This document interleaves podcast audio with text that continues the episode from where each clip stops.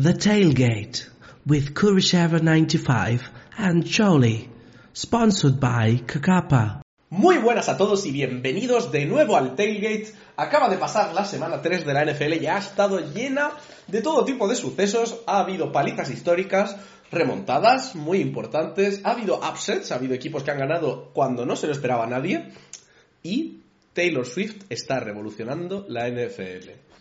Ahí queda Podemos toda la presentación hablar de hoy. de Taylor Swift. Esto va a ser un podcast especial de dos horas sobre Taylor Swift. Yo digo sí. Eh, correcto. Eh, podéis venir aquí, ser parte de eh, el shipeo de Taylor Swift y Travis Kelsey. Estamos on board. Este podcast es Taylor Swift friendly. Hombre, a Y- ver, si este podcast no es Taylor Swift friendly, Mm. no hay un podcast en, en NFL España que sea Taylor Swift friendly. Eso te lo aseguro. Somos tan friendly que yo soy del equipo que tiene a Swift, Kuro es del equipo que tiene a Taylor y además yo tengo un Kelsey en mi equipo. O sea que Eh, cierto, cierto. tenemos, a, Todo a- eso es tenemos cierto. a Taylor Swift y a Kelsey. O sea que... ¿Qué tal, Curusero 95? ¿Cómo estás? Eh, pues bien. O sea, em, todavía me estoy recuperando del ataque cardíaco que casi sufro durante el partido de los Colts esta semana. Digo él en singular como si hubiera sido solo uno. Em, pero bien. eh, no sé. No sé cómo sentirme. Los Colts estamos primeros de división. Estoy pidiendo ya la hora para que nos metamos en playoff. Sí, porque... Pero por lo demás, bien. ¿Tú qué tal? Ya te veo de vuelta Por fin, en, en- en- en tu casa, de vuelta en Murcia. por fin estamos de vuelta en casa, de vuelta en un ordenador que responde a mis comandos. Ya no tengo que estar con el movilcillo ahí buscando y con una usando una estantería como mesa. Pero la verdad, contento. Mi equipo sigue en la cima. Eh, la vida me trata bien. Me estoy recuperando de eh, un resfriado catarro curioso. Por lo cual, si se me nota en la voz, pues eso. Y yo creo que por lo demás, pues todo bastante contento. Me da gusto volver a grabar desde mi hogar. Como debe ser. Y bueno, eh, ya sabéis que tenemos aquí nuestras secciones de siempre. Eh, pues sí, trivia. siempre, la verdad. Tenemos, empezamos, empezaríamos con el trivia y la verdad... Ch- Choli, Choli ha vuelto a su casa y está desubicado ahora mismo y no sabe. Estoy como desubicado, ¿eh? O sea, es diferente, cambia. Parece que no, parece que no, pero cambia bastante, ¿eh? A ver, como persona que literalmente he grabado todos los episodios del podcast. ¿Todos? Sí. No, todos No, porque, porque me mudé. en- porque me mudé Sí, sí, sí. en proceso. Pero Pero llevo. hace mucho ya de eso.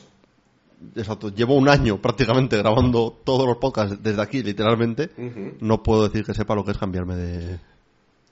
De tal. Pero bueno, si me quieres lanzar el trivia. Bueno, primero te quiero lanzar cómo ha ido este trivia de esta semana, cómo, cómo te fue la semana pasada. Si recordáis, en honor a la camiseta tan bonita que llevaba Kuru, lanzamos la pregunta de qué equipo, o sea, qué equipo, qué jugador llevaba el número 95 en los Colts.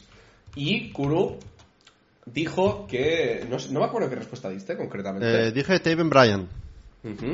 Que que es el 96. que es el 96, o sea que mm, podéis poneros en los comentarios si estáis de acuerdo con que Kuru le demos el punto o no. Pero el jugador 95 de los Colts es Adetomiwa Adebayor, Sí, que en mi defensa voy a decir, punto uno es rookie, Sí. punto dos todavía no está activo en ningún partido. Bueno, pero es un jugador que ha sido nombrado bastantes veces, creo, en el mundo. Alguien lo habrá nombrado, su madre. su- Eh, Es su vida, sí, su- sus padres le pusieron el nombre con odio y rencor, pero, pero sí. O voy a, O dar algunas de las respuestas que ha dado la gente, que la verdad son bastante buenas. A ver, por lo menos nadie ha acertado, creo. Eh, sí, ha habido un, un acierto, ¿eh? As- Ah, Ascazalilla, en- eh, que nos lo ha escrito por Spotify, Impugno. Impugno. nos ha dicho. Eh, el Visi- Visiu ha dicho Kuru para no escribir ese nombre impronunciable, o sea que le podemos dar el 50-50. Ha habido por ahí alguien más que ha dicho Kuru, y creo A que ver, tenemos que- la que mejor mentira respuesta. no ¿eh? es. Bueno, a ver, aparte de. Otro, otro ha dicho. Triplazo, el 95 de los Colts está retirado y no lo lleva nadie. Obviamente está retirado Hubiera sido por bueno. Kuru. ¿Vale? Y, ¿Vale? eh, nos ha dicho también otro aquí, no me sé la alineación de los Colts como para saber quién lleva el 95. Fair enough. Pero la mejor respuesta de todas se la voy a dar esta semana a Emanuel Murillo, que su respuesta ha sido la siguiente.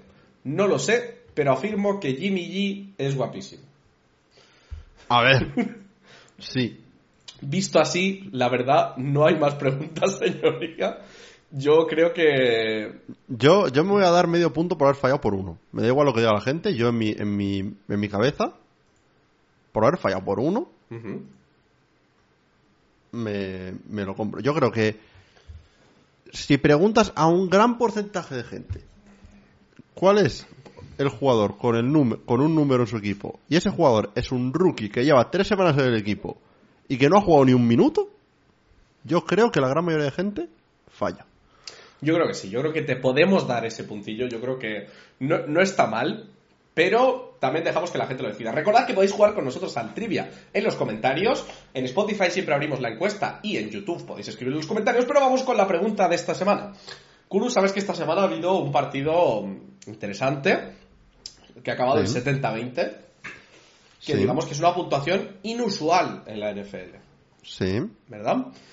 Eh, la pregunta hecho, que te- tan, tan- tan inusual que es un escorigami. Te lanzo, por cierto, el partido de los Eagles también lo es. Y no es tan inusual, lo que no parece inusual, pero... No, fue 25-11, fue, ¿no? Pero es que hubo un safety por el medio. Eh, Es que cuando hay un safety... La pregunta de esta semana es... Aquí puedes ganar hasta... Hasta... hasta cuatro puntos. Hostia. Vale. En la historia de la NFL, de la, de la temporada regular, ha habido un solo partido más que ha acabado un equipo con 70 puntos. Exactos. exactos, ¿vale? ¿Cuál fue el resultado del otro equipo? ¿Qué dos equipos se enfrentaban? ¿Y en qué año fue?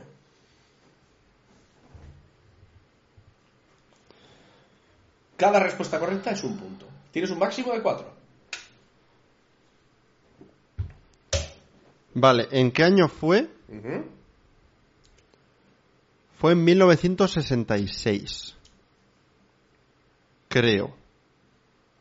Porque se ha estado hablando de que, de que los 70 puntos y, y desde hace 57 años. Cuidado con confundir partidos, ¿eh? ¿Qué me, está- qué me estoy confundiendo con el del récord de 72 puntos entonces, no? Mm.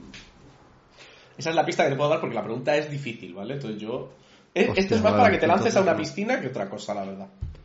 Ya, pues a ver. Entonces, si no es ese, voy a estar más perdido. Porque sé como un 73-0, pero eso fue final del campeonato de la NFL de 1939, 40, 40 creo. Bears ganando los Redskins.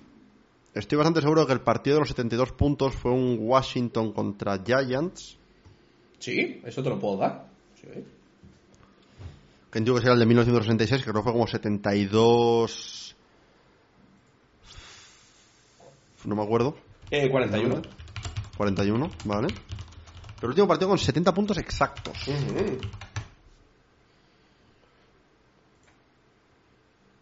Buah, pues no lo sé. Solo ha sucedido una vez, exceptuando la de los Dolphins ahora.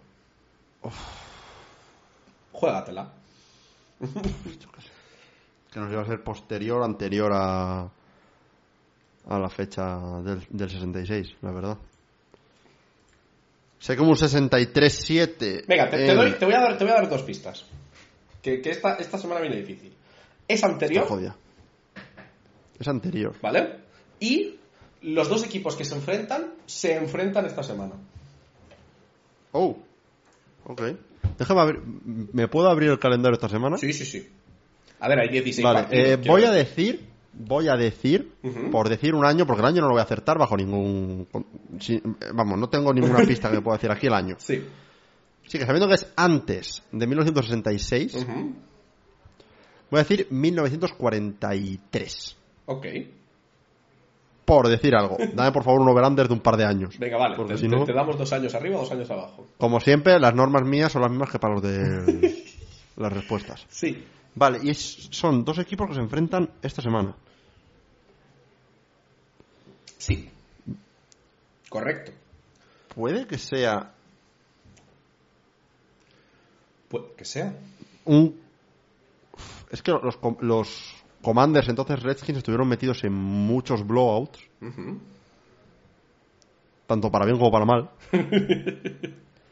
Y mirando así históricamente que puedan haber estado antes del 66 metidos en algún partido así, está Lions Packers. Y. poco más. A ver, que yo compruebe que no me estoy columpiando, pero, pero creo que no me estoy columpiando, ¿no? Commander Seagulls hay, que podría ser un Redskin Seagulls. Ujú. Aunque no me acuerdo si los Eagles estaban, existían en el 43, como he dicho, pero bueno, no voy a, no voy a tener la fecha en cuenta. Sí, sí juegan esta semana los dos equipos, sí. Sí, sí, sí. Sí, sí, sí, sí. Voy a decir Washington y Filadelfia. Ok. ¿Y qué otra pregunta había? El resultado concreto. Sí, pues 70. mm, 70 a... Venga, voy a decir que fue un palizón histórico. 70 a 10. Ok, y con eso cerramos el cuestionario de esta semana. Eh, Como siempre, voy a hacer voy a hacer trampas en lo que a buscar el resultado tal. Voy a abrir el Scorigami Board. ujú. A ver, a ver qué tal se le da a la gente en casa. Está- A ver, yo sé que hay gente que ha curioso. utilizado Google esta semana. Yo no me A ver, sorprendería 70, porque 70, 70, 70, 70, 20. Vale. Anda, vale. Y ahí está Kurt descubriendo la respuesta. Pero eh, tenemos muchas Vale. noticias esta semana que son muy interesantes. Ya os he he adelantado cuál va a ser la más gorda, pero no la voy a introducir la primera. Porque la primera gran noticia, que me parece una noticia muy importante, es que la NFL se ha desvelado que está apuntando fuerte hacia eh, Madrid y hacia Brasil, Brasil y España, como dos países en los que llevar la NFL. Se ha estado viendo que han llevado equipos de scouts ahí para ver cómo está la cosa y tal. Y es noticia principalmente por dos cosas. Eh, una, porque está pasando antes de lo que se esperaba. Y dos, porque en Madrid, aparte del Bernabéu, que era el estadio que se veía así como que era el que más pinta tenía, han estado mirando el estadio metropolitano. Para los que no conozcáis España, el estadio metropolitano es el estadio del Atlético de Madrid, es un estadio muy grande también, recién construido. Y... Donde se hizo la velada. Sí, Entonces, donde se hizo la velada de Ibai. Y además es un estadio que yo creo que se adapta mucho al estándar americano, ¿no? Es un estadio para hacer un buen tailgate, la verdad. No sé si has estado por la zona, Sí. pero... eh, no he estado por la zona, la verdad, Madrid, Madrid dentro de lo que cabe, fuera de lo que es Gran Vía y, y lo- el centro en sí, no, no he pisado mucho. No te Pues eh, te cuento a ti y a la gente básicamente la diferencia. Santiago Bernabéu, pleno centro de Madrid. Sí, Estadio metropolitano, las afueras, rodeado de un parking enorme. Yo, yo de lo que sé de, de tal sí que me cuadra mucho más el, el metropolitano. Porque es, es, es más parecido en base a lo que he visto, porque de nuevo en Frankfurt sí que no está en mi vida, pero es más parecido por, por ejemplo con lo que hay en el, en el Deutsche Bank Stadium, que es donde se va a jugar el, el- los partidos de Frankfurt este año, que es un estadio a las afueras de, de Frankfurt. Y es un poco más lo estándar, casi en casi todos los casos, en la NFL. Hay pocos casos, por ejemplo, el Lucas Oil está en el centro de, de Indianapolis, por ejemplo, pero lo piensas, por ejemplo, estadios como MetLife Stadium y demás, son estadios que, está- que están a las afueras. Y Así la que- verdad es que sí, a mí me molaría mucho, ya te digo, el rollo ese. Tengo ganas de cuando vayamos a Alemania ver cómo es el rollo ese de vivir un verdadero tailgate. Que eh, tengo que tengo que confesar una cosa muy fea y lo siento porque me voy a caer de un burro después de 52 programas con este, un año de podcasting. Descubrí esta semana de dónde venía la palabra tailgate realmente. Ajá. de que el tailgate es la parte de atrás del coche y que por eso se llama así. A ver, nu- nunca había escuchado la, la palabra de cuando te dan por detrás en el coche es de tailgate you. Nunca, nunca lo había escuchado y fue por una esta de, de mirar, pues un tweet que leí y de repente fue como, ¡Anda! sí, lo siento, se ha caído un ídolo, lo siento, mi gente. A ver, dentro de lo que cabe, por lo menos la idea del nombre del podcast fue mía. Así Sí. que- No, a ver, conocía la fiesta porque Kuro me lo explicó. Sí, sí, día, pero digo que no tenías por qué conocer el tal. Pero bueno, Eh, lo que sí digo, eh, yo la verdad, ojalá sea cierto. Lo de. Volviendo a lo de Madrid. digo. Eh, ojalá sea cierto, porque, oye, si el año que viene, en vez de tener que irnos a Alemania, podemos, en vez de pagar vuelos y tal, coger el coche y tirar hasta Madrid, que de hecho encima es punto medio, para los que no conocen la geografía española, punto medio donde vive este hombre y donde vivo yo. Sí. Cuatro horas y pico de coche desde mi caso, en mi caso tres y algo desde el tuyo. Es- sería Y- maravilloso, la verdad. Nos sale redondo. ¿Cuál es la parte mala? Tiene pinta... Pisar Madrid. Bueno, aparte, tiene pinta de que el equipo que va a jugar como local son, Son los Chicago Chicago Bears. Que la verdad, después de esta semana, bueno, a lo mejor juega Kelly Williams. A lo mejor juega Kenny Williams. La verdad. Eh, oye, y técnicamente los Dolphins también tienen España como hogar. Sí, pero no, no sé por qué se rumorea más a los Bears que a... Eh, pues posiblemente porque lo. Porque bueno, los Bears ya tuvieron el, el evento este de los Mini Monsters. Que fue en Madrid. eh, no, fue en, Ba- fue en Barcelona, si no recuerdo mal. O en Cataluña, por lo menos. Pero sí que han tenido más eventos, digamos. personales. En persona. Eh, sé que tuvieron una watch party conjunta del Bears Dolphins del año pasado. Que fue conjunta por ambos equipos de, de tal. Pero sí que es eh, como que Chicago tiene más presencia física en España. Mientras que Miami, por lo menos yo lo que veo por redes, los veo con más presencia en redes. También pueden ser los algoritmos de, de Twitter liándola, ¿no? Pero tal. Los Bears tendría sentido. Aparte, son un equipo con perfil más bajo, que suele ser lo que se hace para para partidos de fuera. Cosas como el Chiefs Dolphin de este año son anomalías más que lo, lo normal. De hecho, eh, me parece que todavía a día de hoy, en los partidos de Londres, el único partido de dos equipos con récord positivo fue eh, el, el Packers Saints, fue el año pasado, creo. O, no, Packers Giants. Packers Giants fue el año pasado. Es el único partido con dos equipos con récord positivo en Londres, en la historia de los partidos de Londres. te digo una cosa, viendo cómo se está poniendo el tema con los Dolphins y tal, vaya partidazo se va a comer la gente que vaya el 5 de noviembre, ¿eh? Vaya... Me jode mucho porque yo, eh, lo, lo comenté, me parece. El plan inicial que teníamos era que si no era excesivamente difícil, comprar entradas para ambos partidos. Ir a ver ambos. Se hizo económicamente imposible. Eh, pero va a ser un señor partidazo. Eh, co- conozco gente que va a ir y les envidio mucho. Pero mucho, ¿eh? Pero mucho. Pero Pero, mucho. la verdad, estoy mirando aquí en lo- los mercados internacionales, ya por cerrar un poquito tal, y En Brasil, ¿quién hay? Porque en Brasil sí que hay equipos. creo que ha, ha aumentado la cosa. Los Dolphins es que tienen Brasil. Y yo creo que esa es la razón por la cual, Ah. a los que lo acabo de ver ahora, que es una cosa que te quería comentar, pero han añadido países, porque cuando nosotros vimos esto la última vez, Sí, este año se expandió. Este, eh, esta. Francia ha entrado con los Saints. Me cuadra por China, la flor de lis. con los Rams. China. En, en. Australia tenemos a los Rams y a los Eagles. Pero ¿sabes Ok, qué otro equipo tenemos los Eagles? ¿Qué otro país? Gana. Porque Eagles no gana. hacemos más que ganar. Pero sí, no sé por qué. eh, concretamente, Gana es uno de los objetivos de la NFL, pero supongo que será un mercado. A ver, yo creo que es más que nada un tema de querer cubrir cuanto más países se pueda. También te digo, ¿eh? Sí, pero me parece un país Eh, concreto, ¿no? Como muy. No sé.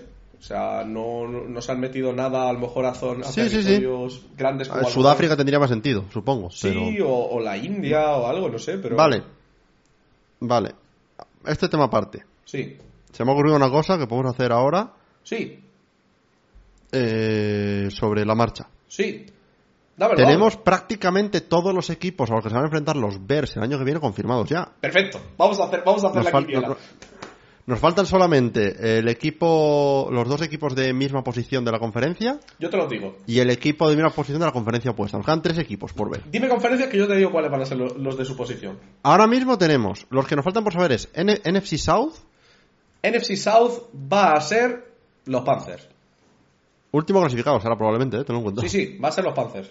Vale, AFC East, AFC los Patriots East probablemente. Este año. Bueno, va a ser Jets. los Jets. Va a ser los Jets. Va a ser los Jets por lo de Rogers. Y NFC East, los Y. NFC East va a ser. Uh, Giants. Giants. Va a ser Giants. ¿Giants o Commanders? Va a ser Yo, yo creo que Commanders, ¿eh? Va a ser Pero bueno, Giants, vale. Al margen de eso, de lo que puedo hacer, tenemos Cardinals, Lions, Packers, Vikings, Rams, Seahawks, Jaguars, Titans, eh, Texans, Colts y 49ers. Y eh, ya está. Y ¿Cómo de bueno o malo queremos que sea el partido? porque. es una buena pregunta. Porque. A ver, los Jaguars yo los eliminaría, porque los Jaguars tienen garantizado el partido de Londres. sí, yo creo que divisional no va a ser. Divisional me extrañaría que se haga un divisional No de tal, así que ¿no? Lions, Lions, Packers y Vikings los podemos sacar. Bueno, no, eh, hubo un Colts Jaguars en Londres, ¿eh? Mm.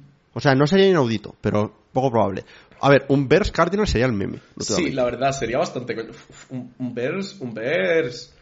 Oye, yo si me traen a los Colts, A ver, tampoco es para quejarse, ¿no? Está no me quejo. Eh, Texans, Texans me gusta, ¿eh? Dos equipos así... Bears Texans, te traes a te traes a Williams, pero te traes a CJ Stroud, que puede ser un, un Sí, Stroud contra Mm. Caleb Williams. podría ser bastante interesante. Contra Eh, Jets. Yo- yo- lo- A ver, ya a mí me gustaría contra, contra Jets, la verdad. eh, Aaron Rodgers volviendo, Sí. volviendo de su lesión. Sería el la manera de encontrarte con tu primo. Hostia.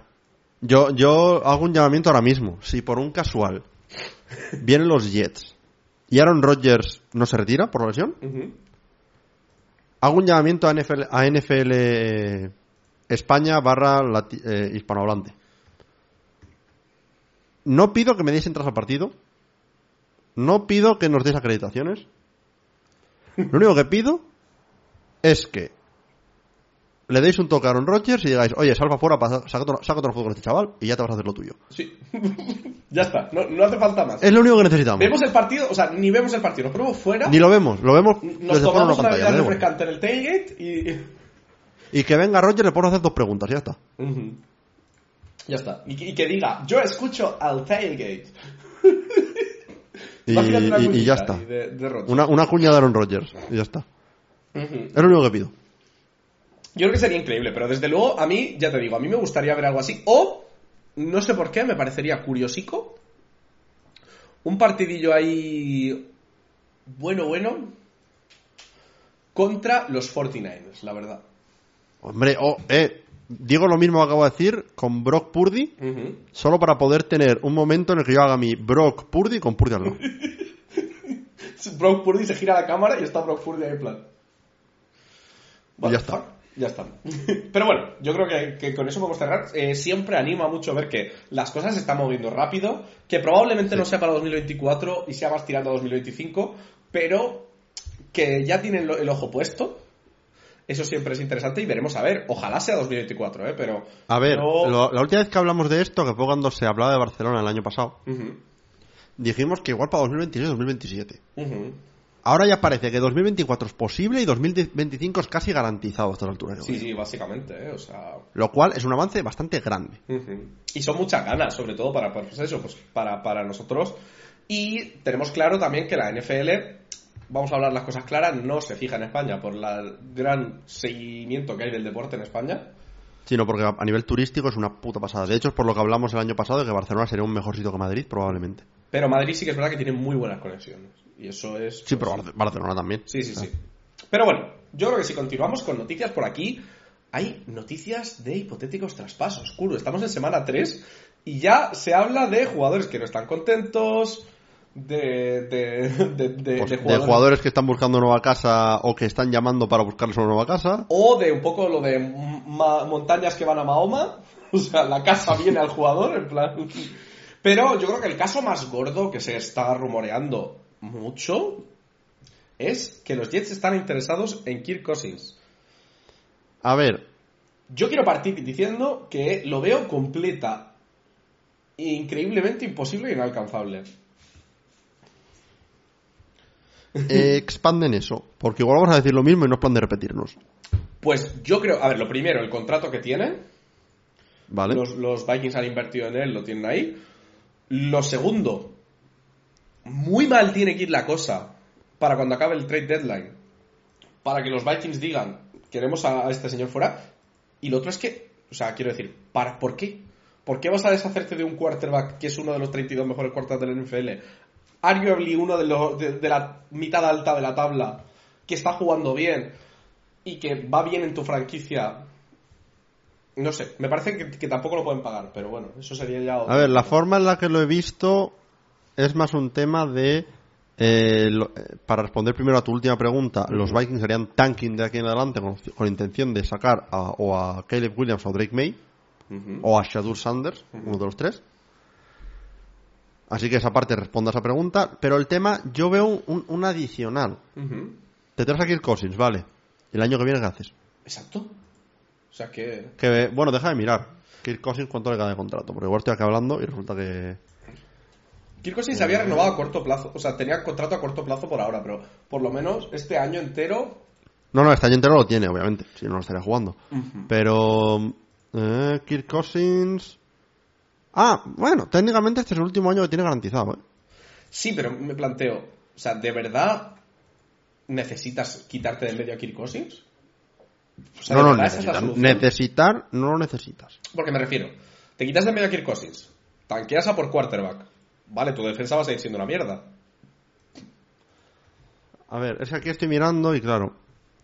El año que viene ya no tiene puesto un. Son, vale, son void years lo que le gana en el contrato ahora mismo. O sea, técnicamente tiene contrato hasta 2027, pero no tiene salario eh, colocado en el contrato a partir de esta próxima temporada. En 2024 es unrestricted free- free agent. Eh, podría ser una opción que quieras hacer el push a por. a por. esto, a por el- los playoffs. Pero es que, claro, si eres los Vikings, yo no me plantearía traspasar a Kirk Cousins hasta semana 5 o semana 6. Pues te digo. Porque ahora mismo tu división es, tú estás 0-3, los Bears están 0-3, los Packers están 2-1 Ujú, y los Lions están 2-1. ujú.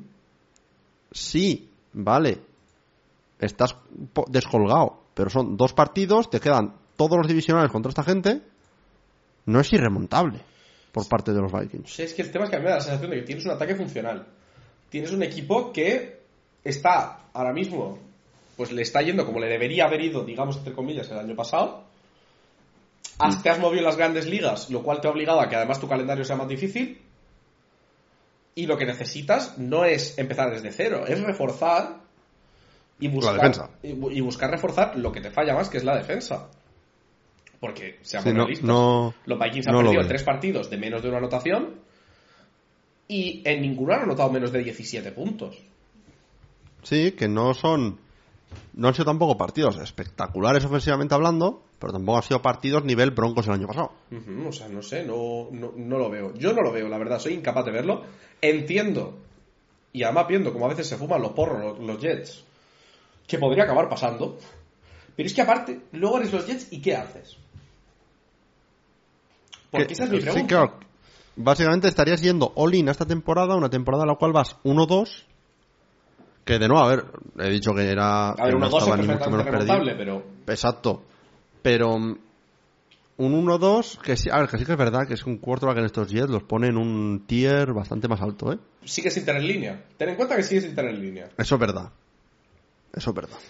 o sea, es que, quiero decir, te gastas una pasta en este tío. Te acaba el año y ¿qué haces? Sí, sí, a ver, yo, yo no estaría de acuerdo en el trade. Ujú. Pero puedo ver por qué la gente lo pide, pero yo creo que es que es demasiado pronto. Yo es que A mí, a mí me parece pedir como decir, joder, es que si tuviéramos a Aaron Rodgers todos los problemas estarían solucionados. Que, que posiblemente con Aaron Rodgers están mínimo 2-1. Sí, pero me refiero, mira equipos... Con Aaron Rodgers el partido esta semana lo ganan. Probablemente. Sí, pero me refiero, mira equipos que han acabado cambiando un quarterback bueno por un cuarto, por, ¿sabes? Por lesión. Sí, sí, sí, no, no tiene por qué funcionar directamente, porque, porque aparte es ir a otro, a otro equipo, tener que aprenderte otro nuevo esquema, tal. Un cambio de quarterback a mitad de temporada es más complejo de lo que... Esto no es Madden, que sacas un quarterback de aquí, lo pones aquí y ya está. Sí, o sea, quiero decir, no... Mm, nadie no todos van a ser argumentaría Baker que- Mayfield. Que, que los No todos van a ser Baker 2-1. Mayfield. Exacto, no todos van a ser Baker Mayfield el año pasado, que entra eh, de martes, juega el jueves y hace eh, un drive de 98 yardas para ganar el partido. Ujú. Eso es lo más raro. Es que- Por eso digo, yo, yo si veo el trade de los Vikings y los Jets, lo vería a partir de semana 5. Y en ese punto igual los Jets están 1-4.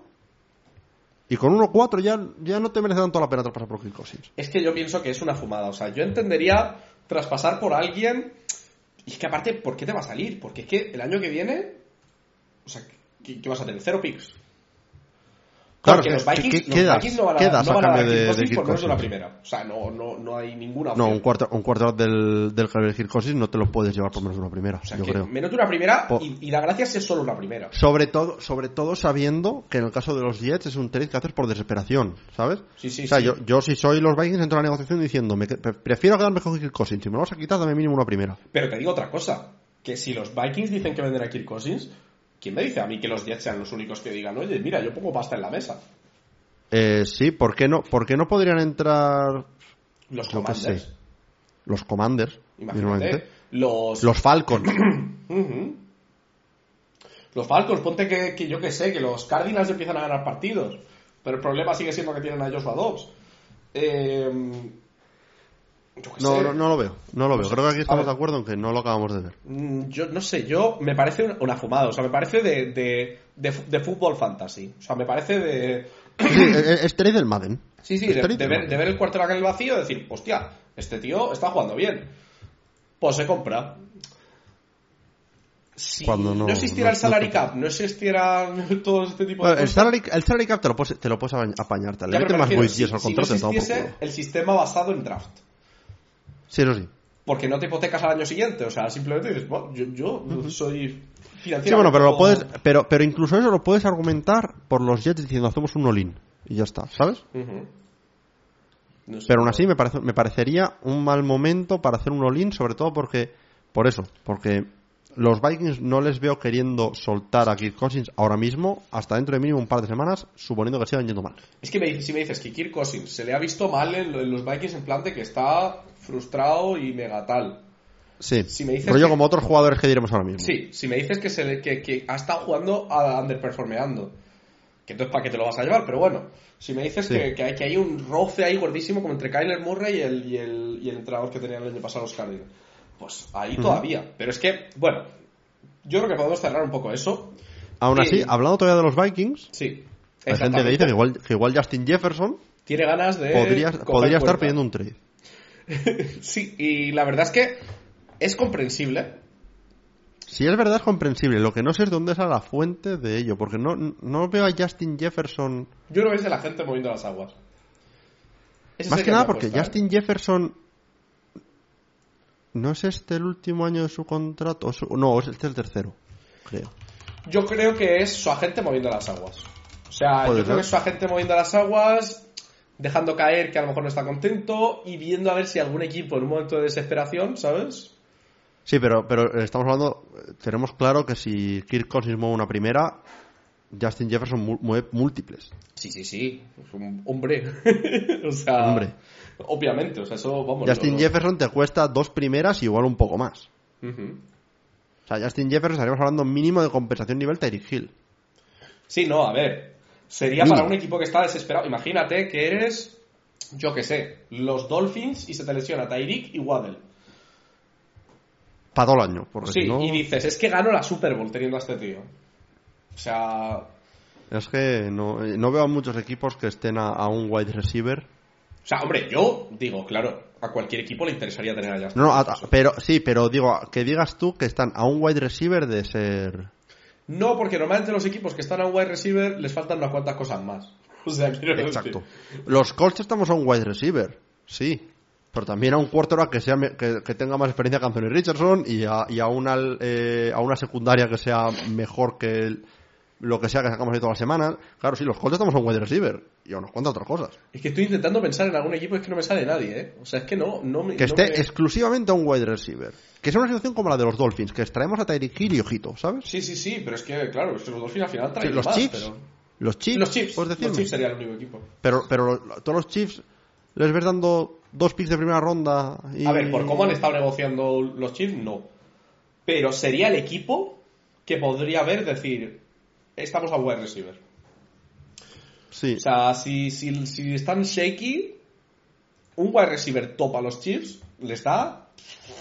Pero es que yo, si, si fuese un tema de estamos a un wide receiver, más que los Chiefs hipotecándose por Justin Jefferson, lo vería yendo al otro sujeto de posible trade que tenemos aquí, que es Davante Adams.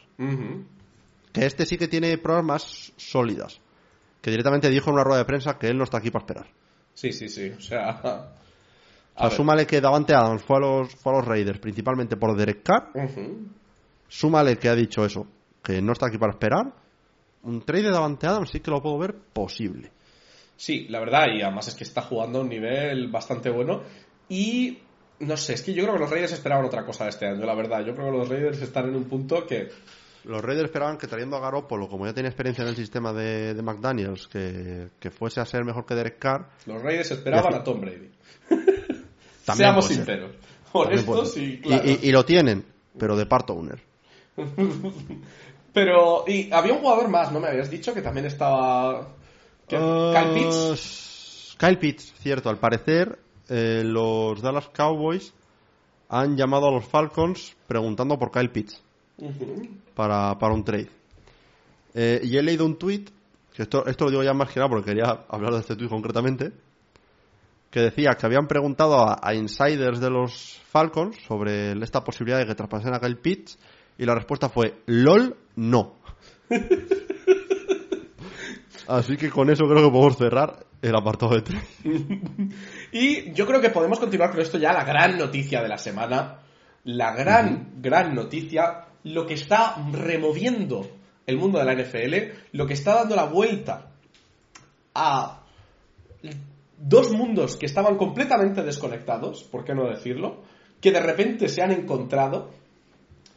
Eh, y hablamos del mundo de Taylor Swift y los y las Swifties con el mundo de la NFL y los y las fanses, fanses de, de- de la, de la NFL. Eh, ¿Por qué decimos esto? Porque básicamente ha sido la, noticia de la, de la semana. O sea, no, no ha habido otra cosa que que Travis Kelsey ha invitado a Taylor Swift a venir a- al partido de los Chiefs y ahí estaba Taylor Swift, justo al lado de la madre de Travis Kelsey.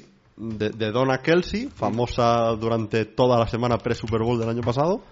Y, y no solo eso, sino animando como una auténtica cheerleader de Travis Kelsey, con- concretamente. Está la imagen esta de- del touchdown de, de Kelsey y ella soltando un Let's fucking go.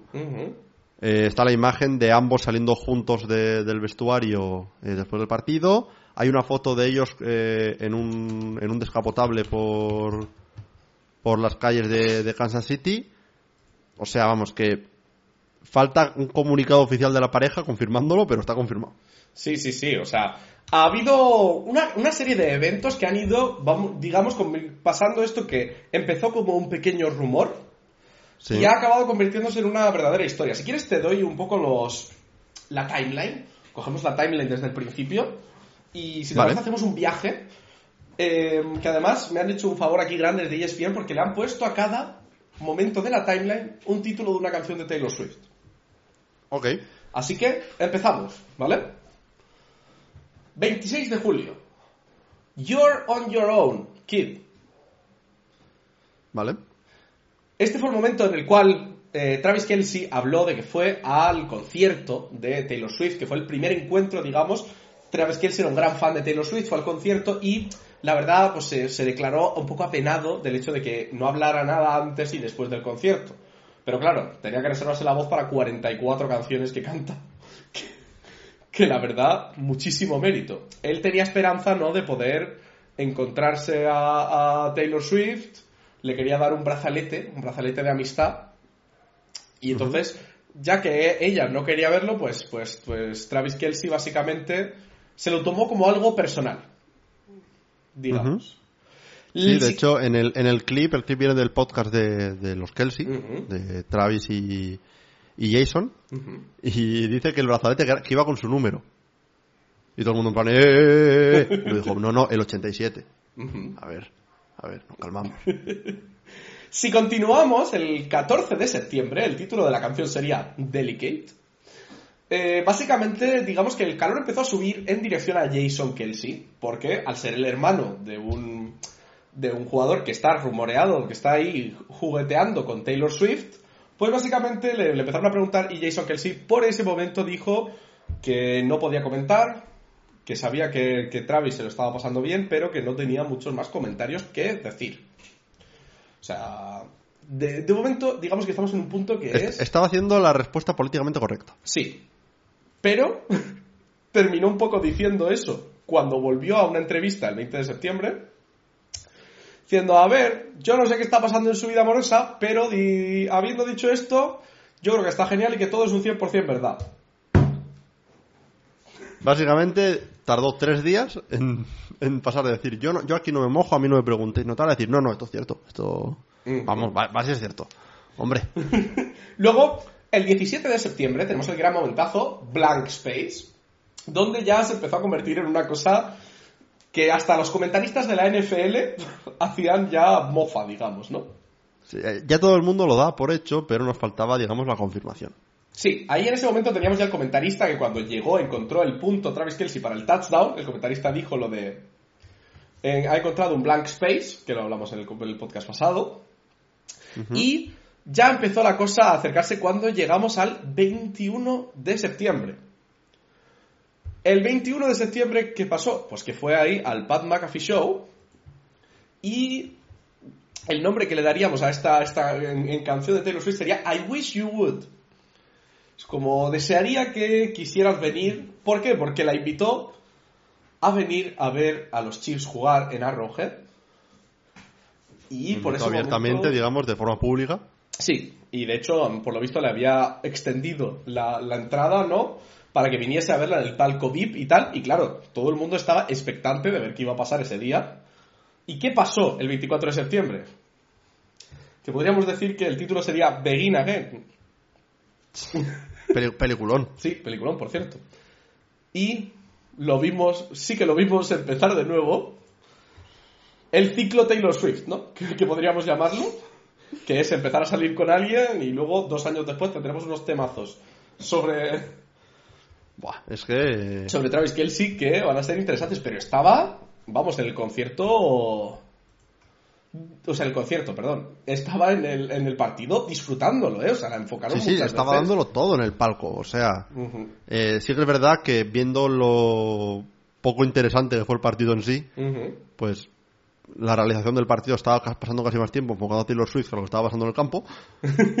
Pero lo dicho, dado el interés del partido, pues era más que, más que justificado, la verdad. Sí, y básicamente tenemos un- una timeline rápida de canciones el día 24, que fue el día del partido.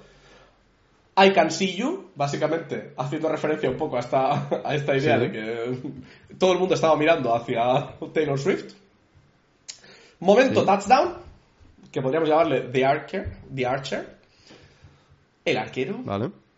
Y al terminar el partido, tenemos Miss Americana and the Heartbreak Prince. Que básicamente se vieron marcharse juntos a Travis Kelsey y a Taylor Swift, que les faltaba solo, digamos, estar cogiditos de la mano. Yo, de hecho, la primera vez que vi el vídeo pensé que iban de la mano. No, Porque pasan como muy rápido y fue como. Tuve que hacer un double take, ¿sabes? Decir, ah, no vale, no, no van, pero parecía. Ujú.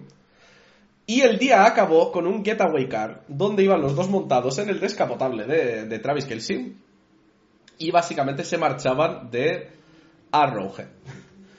Después, el, el 25 de septiembre ya, pues básicamente, digamos que Bejeweled, que ya es como, digamos, enamorada, ¿no?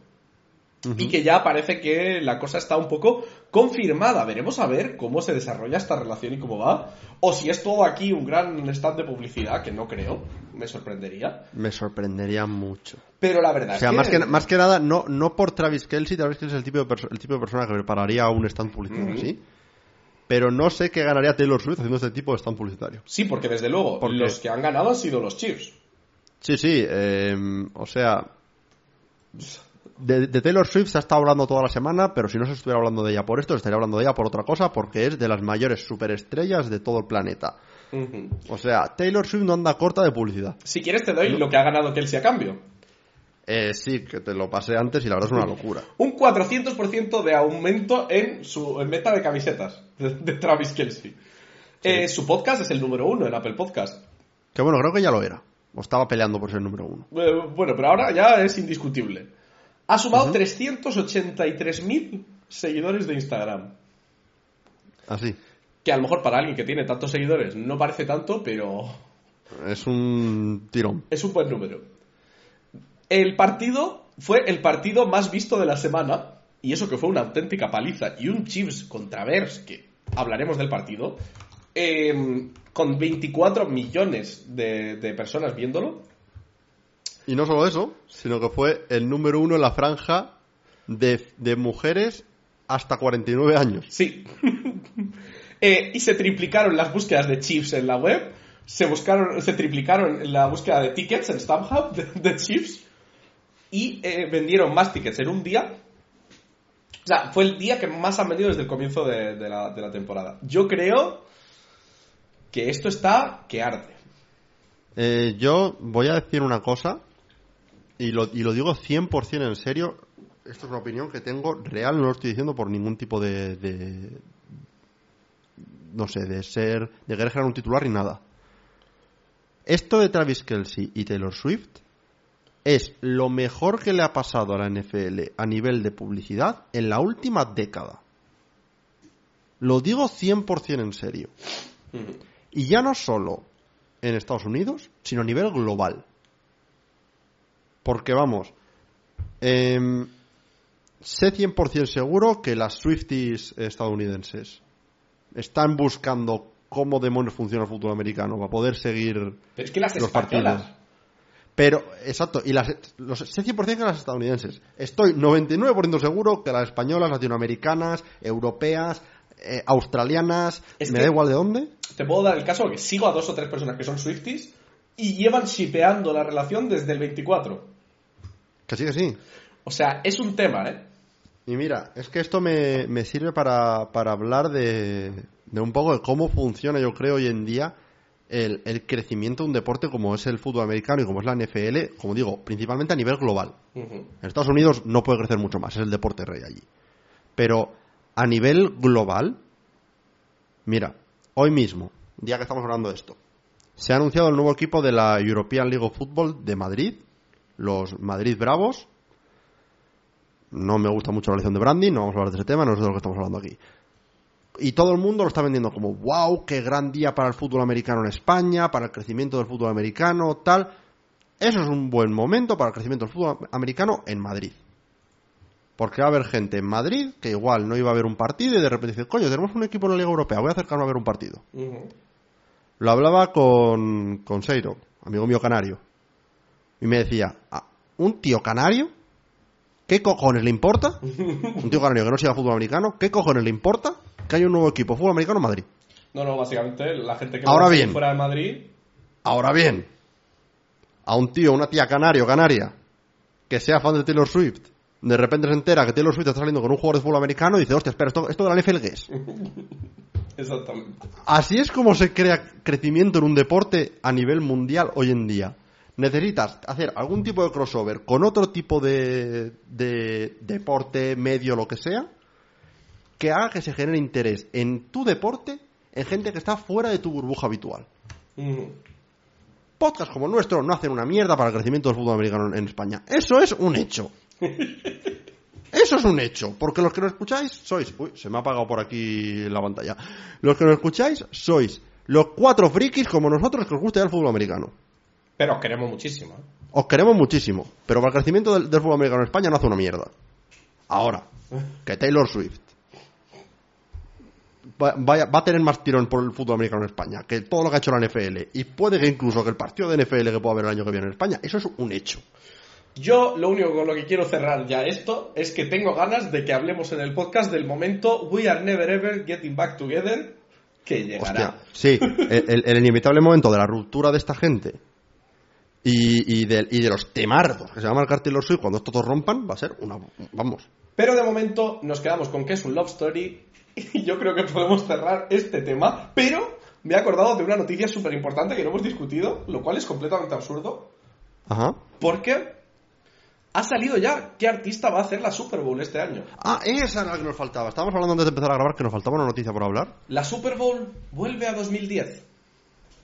El artista de la Super Bowl de este año es Usher. Para los que no sepáis No quién es. Usher, no es escrito con A, es Usher. Usher. Tiene temazos como Yeah o DJ Got Us Falling in Love.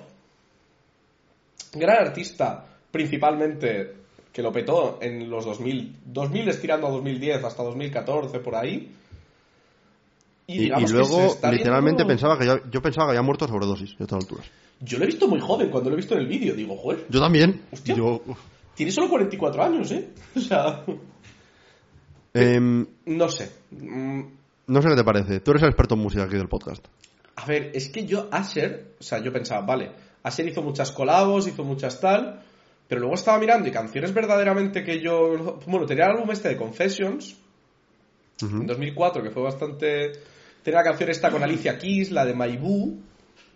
Sí, pero de nuevo es una colabo.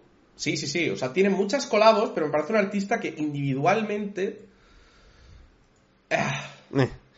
Yo creo que puede estar bien a nivel de eso, de que haya colabos y que aparezca gente inesperada, digamos, en, en el halftime show. Pero me estoy dando cuenta de un pequeño detalle. ¿Tú te das cuenta que nos estamos empezando a convertir nuestra generación, lo- los, los late millennials, digamos? Estamos empezando a llegar a esta edad en la que empresas como la NFL nos hacen pandering diciendo, hey tío, ¿Te acuerdas? Traemos de, a Asher. ¿Te acuerdas de Rihanna y de Asher y de. Eh, Es que. Es que esto es lo mismo como cuando en el año. No me acuerdo qué fue, qué año tal, cuando trajeron a Aero- Aerosmith. Mm. Sí, sí, sí. Te meten a NSYNC por ahí también para la gente joven, igual que alguien vendrá a colaborar con Asher en el último momento, Pero- más para la gente joven. La pregunta es: ¿tú crees que vendrá alguien a colaborar? Coño, si el 90% de las canciones importantes de Asher son colabos, alguien tiene que venir a colaborar. Bueno, a Aunque ver. sea sin anunciarlo. Porque quiero decir, las últimas Super Bowls. Bueno, la, la- la Super Bowl de hace dos años, el, el halftime show fue básicamente una gran colabo. Ah, verdad, los raperos. Los raperos y tal. Eh, la Super Bowl 50, que lo digo como si fuera hace poco, pero realmente han pasado ya 8 años, eh, era Coldplay, pero acabó siendo Coldplay con Bruno Mars, con Beyoncé, con los Black Eyed Peas. Tengo que verlo porque es que en los últimos tres años realmente hemos tenido dos años de cero colabos. Pues ya está. Un año, un año que sí, un año que no. No, perdón, un año que no, un año que sí. Un año que no, un año que sí. Yo ya te digo, igual no cogieron a Taylor Swift porque había un conflicto de intereses. Sí, no, que no vaya a ser que esté Travis Kelce en la Super Bowl y, Pero... y tal, pero no sé. A mí, a mí Asher ni me va ni me viene. A ver, Me, yo... me gustaba, ma- me hacía más ilusión la- el pick de Rihanna el año pasado. Este año es que yo nunca he sido muy de Asher. Pero también es verdad que es que la época del el sonido Asher pasó. O sea, ese sonido de como, como muy así el- electrónico, pero pop. De, de esa época, de la época de Dynamite, esta época de los Hostia. Black Eyed Peas. O sea, es- este sonido muy Black Eyed Peas, ¿sabes? Main época. Se ha pasado mucho. Pero si trae a alguien, yo tengo clarísimo quién quiero que traiga. A ver, dime. Mr. Worldwide. Lo sabía. Eh, te he contado que, que Pitbull ahora es speaker motivacional. Sí, es verdad. No sé si te lo conté en podcast o si te lo conté fuera de podcast. Pero a mí me, me han salido TikToks de Pitbull haciendo de speaker motivacional. Increíble. La verdad. Eh, tal, pero sí, obviamente, a ver, tiene que ser. Pero el problema. Claro, no puedes traerte a Pitbull a hacer un halftime solo, pero si viene como colabo. Pero bueno, yo creo que la verdad, un poco de, no sé, un poco chof. A- no a mí- a mí no me- con, las- con lo que dijimos el, el año pasado con nuestra Buah, yo no me acuerdo, yo no me acuerdo qué dije, pero. Hablamos de Taylor Swift, Hablamos- puede, sí, hablamos puede de Bad Bunny. ¿Puede que se dijese Dua Lipa? Puede que se dijese Dualipa, sí, sí. No me acuerdo. Dualipa sí se dijo. Eh, sí, dijimos algunas cosas. Eduardo el Cirano creo que también salió. Eh, eso lo dijiste tú seguro. Pero bueno, yo creo que ya podemos pasarnos a las noticias chorra antes de que se nos vaya el podcast entero en noticias. Eh, sí, que, que bueno, que, que noticias chorras vamos a tener un montón. Así que vamos a hacer un poco lightning round. Voy a ir, sí, eso es. Ronda rápida, ¿vale? Voy a partir con la menos chorra y voy escalando, ¿vale? Creo que Vale, más o menos perfecto. tengo la escalada un poco bien. Sí. ¿Vale? Primera noticia es básicamente que ha salido Roethlisberger y ha dicho que los Patriots en el campeonato de la AFC en 2004 les hicieron trampa. Ok, ¿Por qué ha dicho esto? ¿Te explico por qué lo ha dicho? dime, dime. Porque básicamente estaba diciendo que eh, eh, se- estaban en una cuarta y uno y tenían una jugada tal y el, el offensive line coach hizo así un gesto y los Patriots lo vieron, dieron un timeout y reajustaron. Me parece una chorrada de noticia, pues básicamente. A ver, no sé, quiero decir, 2004 tendría que mirar un poco mi... Fue tres años antes del, Del Spygate, ¿no? del Spygate, sí. Vale. Por lo que podría verse que dicen, no, de aquí a to- todavía lo están haciendo los Patriots y bueno, pues tal. Pues, eh, mira. Eh, Esto, es como, esto es como cuando Arian Foster salió diciendo que la NFL estaba guionizada. Eh, quiero decir no. que si tú pillas el gesto a los rivales y los rivales siguen haciendo el mismo gesto, Es que eh, no sé, no sé qué- quién fue en semana 1 que dijo, no, ah, el, eh, Baker Mayfield, que jugaron muy bien contra los Vikings porque, porque les habían pillado todos los, todos los gestos, todos los señas. Quiero decir, nadie te obliga a, a mantener el gesto, nadie te obliga a hacerlo. Claro, no claro, sé. si no sé, no me Me parece, parece que una noticia, muy- por eso digo, un poco chorra porque me parece ver, una mierda también- cosa para decir, la verdad. Sí, también es famosamente conocido lo de cuando la Super Bowl 2002, Raiders contra, contra Buccaneers, que eh, John Gruden est- estaba en su primer año con los Buccaneers procedente de los... No, al revés. ¿Al revés? No, John Gruden estaba en su primer año en los, en los Buccaneers procedente de los Raiders, si no recuerdo mal. Y bueno, básicamente la historia era que John Gruden No, al revés. Me confundí, perdón. John Gruden estaba en su primer año en los Raiders procedente de los Buccaneers y los Buccaneers sabían todos los gestos de John Gruden porque no los había cambiado en los Raiders. Yo tipo, lo siento, eres tonto. O sea, yo qué sé, o sea, no, no sé. qué- Vaya, vaya liada mental me, me he hecho aquí con, Sí. con coaches, pero bueno. Bueno, si continuamos con la noticia chorra, segunda noticia chorra. Esta semana hemos vuelto a ver al fantasma de las navidades pasadas. Andrew Luck ha aparecido vestido de Capitán Luck a eh, el partido de los 49ers, ¿no? Sí, el 49ers Giants en Thursday Night Football. Porque eh, los de Amazon en el pre o post game show, no me acuerdo, eh, les dio por hacer un concurso de trivia con, ju- con jugadores y personalidades representando a, a un, a un par de universidades y una de ellas era la Universidad de Stanford. La Universidad de Luck, básicamente. Eh, y bueno, el tema es, a mucha gente le pilló como desprevenida el por qué ha vestido de capitán militar de la época de, de la guerra civil casi, ¿no? Y esto tiene un poco de backstory, que la dejé fuera esta backstory del, del documental de Andrew Luck, porque me parecía que no era, o sea, estaba tocando un tema demas- demasiado serio como para meter esto. Durante la carrera de Andrew Luck, sobre todo en la parte final de su carrera, se popularizó una cuenta de Twitter conocida como Captain Andrew Luck, que era básicamente un tío que se dedicaba a tuitear como Andrew Luck si Andrew Luck fuese un capitán de, un- de una guerra escribiendo cartas a su madre desde el campo de batalla. y, y déjame buscar algún, algún tuit de esta cuenta porque no tenían desperdicio. Pero básicamente, Andrew Luck, aun sin estar presente en redes sociales y demás, pues pilló el tren, digamos, eh, y... Eh, Sigue, sigue haciendo cartas. Eh, sí, hizo una con el regreso de Andrew Luck. Ujú. Eh, déjame ver si encuentro la cuenta de... A ver, aquí ha- hace cuatro horas ha hecho una carta Ah, bueno, es posible que esté haciendo otras de vuelta por el- esto. ¿Me puedes...? por, por la ¿me puedes recordar carta que ha salido del Ultimate Team. Ah, sí, es que salió una carta en Ultimate Team esta semana, sí. Eh, ¿Me puedes recordar el, el arroba de la...? Arroba capt Andrew Luck. Capt. Vale, lo tengo, sí. Lo- lo- lo- sigo a la cuenta, pero no sé por qué no me salía. Vale. Pues por ir a, a algo más normal, eh, pues el 30 de marzo de 2020, por ejemplo, querida madre, escribo esta, no- esta importante nota desde nuestro granero, ya que debemos mantener la distancia durante este tiempo caótico. Confío en que el gallo te lleve, te lleve esta carta hasta el porche. Mi, mis acomodación, mis aposentos son buenos. El montón de paja bajo, bajo mi cuerpo me ayuda a dormir como si estuviese en una nube. Maravilloso. La verdad. Este tipo, este tipo de cartas las hacía semanalmente después de cada partido Para, bueno, contarnos un poco la vida de Andrew Luck. Maravilloso, la verdad. No tiene desperdicio. Iros a Twitter si entendéis inglés y buscáis arroba capt Andrew Luck, podréis ver algunos tweets que son increíbles, la verdad. Si continuamos con la siguiente noticia chorra, esta es muy rápida, directa y al pecho. Tyreek Hill no sabe decir camaraderie. Ya está. Esta, esta me parece que hay un clip muy gracioso de Terry Hill intentando decir camaraderie y dice Camry o algo así, no me acuerdo. No, dice comadre. Comadre, eso. Pero bueno, esa no es la mejor noticia de Terry Hill. Ah, bueno, que A lo mejor entre... noticia- Espera, que entre el clip.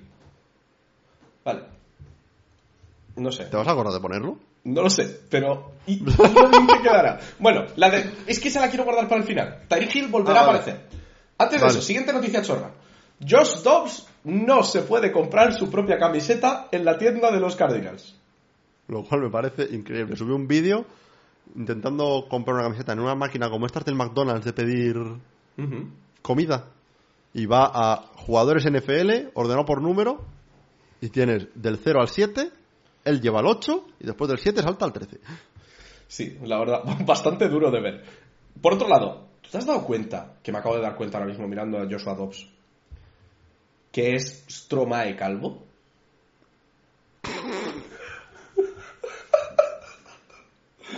O sea, míralo, o sea, quiero decir, coge a Stromae, ¿tienes a Stromae en la mente? Sí, sí, sí. Y le quitas el pelo. Sí, sé lo que es ser calvo, Choli. ¿Y te sale Joshua Dobbs? El concepto de, de, no tener pelo lo conozco. Mm. Eh, pero sí, con, con, con, con, con, con, con. Exactamente. Eh, Eh, vale. sí, la verdad, tiene que dar pena que, o sea, quiero decir, por Dios, actualizarlo, aunque sea A ver, lle- lleva tres semanas jugando. A estas alturas ya, te- ya habéis tenido tiempo a, a poner camisetas. Pero no es que que solo después de Week tres 1 no las tenga. Es que- Que después de Week... No sé. La lesión lleva tiempo, ¿eh? ¿Qué quiero decir? ¿Que os olíais que iba a poder, que iba a jugar? Sí, sí, o sea... eh, no es que el simple hecho, el momento en el que es titular en Week 1, Ujú.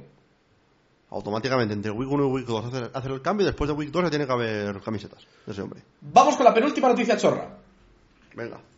Dion Sanders o- os va a convertir en trademarks a todo el mundo. Básicamente, Dion Sanders está buscando eh, ponerle... eh, no me sale ahora la palabra. Eh, derechos de autor. copyright. Eso es, ponerle copyright o derechos de autor a frases o conceptos que son suyos. Las- ya el 20 de septiembre cogió cosas como Coach Prime, It's Personal, vale. Daddy Back o Prime Effect, pero es que ahora ya son frases. Ain't Nobody Care, como no le importa a nadie, Working or Twerking, que la verdad es un dilema un poco como lo de Are We Human or Are We Dance, ok. F Around and Find Out, Ok. We keep receipts, o sea, nos quedamos el, el recibo, que eso me lo robó a mí, que yo tengo un cajón así de recibos, bueno. y la última frase, Pitbull in pubs. Cuidado Eh, con lo que digáis, que Dion Sanders pronto os va a cobrar un canon de autor por las frases. Vas a, vas a ponerte a hablar en este podcast y va, va a entrar las GAE por la puerta. No one Te va a cobrar. Inquisition. Eh, no sé. Esto me da vibes, y aquí se va a ver, se va a notar mi edad en YouTube, de cuando los Fine Bros quisieron copyrightear la palabra React. Eso. Lo que pasa es que como Coach Prime es básicamente... Ah, no, perdón, no puedo decir Coach Prime, que, que me mete demanda. Eh, como Dion Sanders es básicamente intocable, pues no va a pasar nada. Pero lo de este hombre es... Eso sí, el tío es un genio del marketing. O sea, se, se ha el hecho tío es un millones- genio se- del ma- lo, de, lo de las gafas de sol es una pasada. O sea... Ah, por cierto. y- y- Para, para la gente que no es de España, SGAE, Sociedad General de Autores y Editores, son los que controlan el copyright. En De- España. De música y de, y de arte en general. Me, acuerdo, me acuerdo esa época en la que las GAE estaba en, en boca de todo el mundo. Sí, porque iban, vamos, hasta en peluquerías y cosas así. Te, te- vamos, te fundían si no estabas pagando el canon y tenías la radio puesta. Un tema. Sí. Y por último, la última noticia chorra, Tyreek Hill vuelve a salir porque ha dicho que cuando se retire quiere ser estrella porno. Que la verdad, me parece un poco disparar un poco alto. O sea, quiero decir, empieza siendo actor y luego ya serás estrella. A ver. Pero ¿qué cabe esperar de un señor como Tyreek Hill? A ver, yo sol- voy a hacer el chiste que ya ha hecho todo el mundo cinco veces, pero espero que no sea tan rápido como lo sea en el campo, porque si no le va a ir mal. Durísimo, ¿eh? Acá- Hemos sido durísimos, esperemos que... Bueno, da igual. a ver, no sé, eh, pues a ver, está dirigiendo, no sé qué que se te diga. El, el tío Es muy rápido. eh, eh, nunca, nunca ha sido conocido por ser el más listo del pueblo. Ha sido conocido por muchas cosas, la mayoría malas, Sí. una de ellas que es muy bueno jugando a fútbol, y ya está. sí. Y yo creo que con esto podemos cerrar las noticias chorra.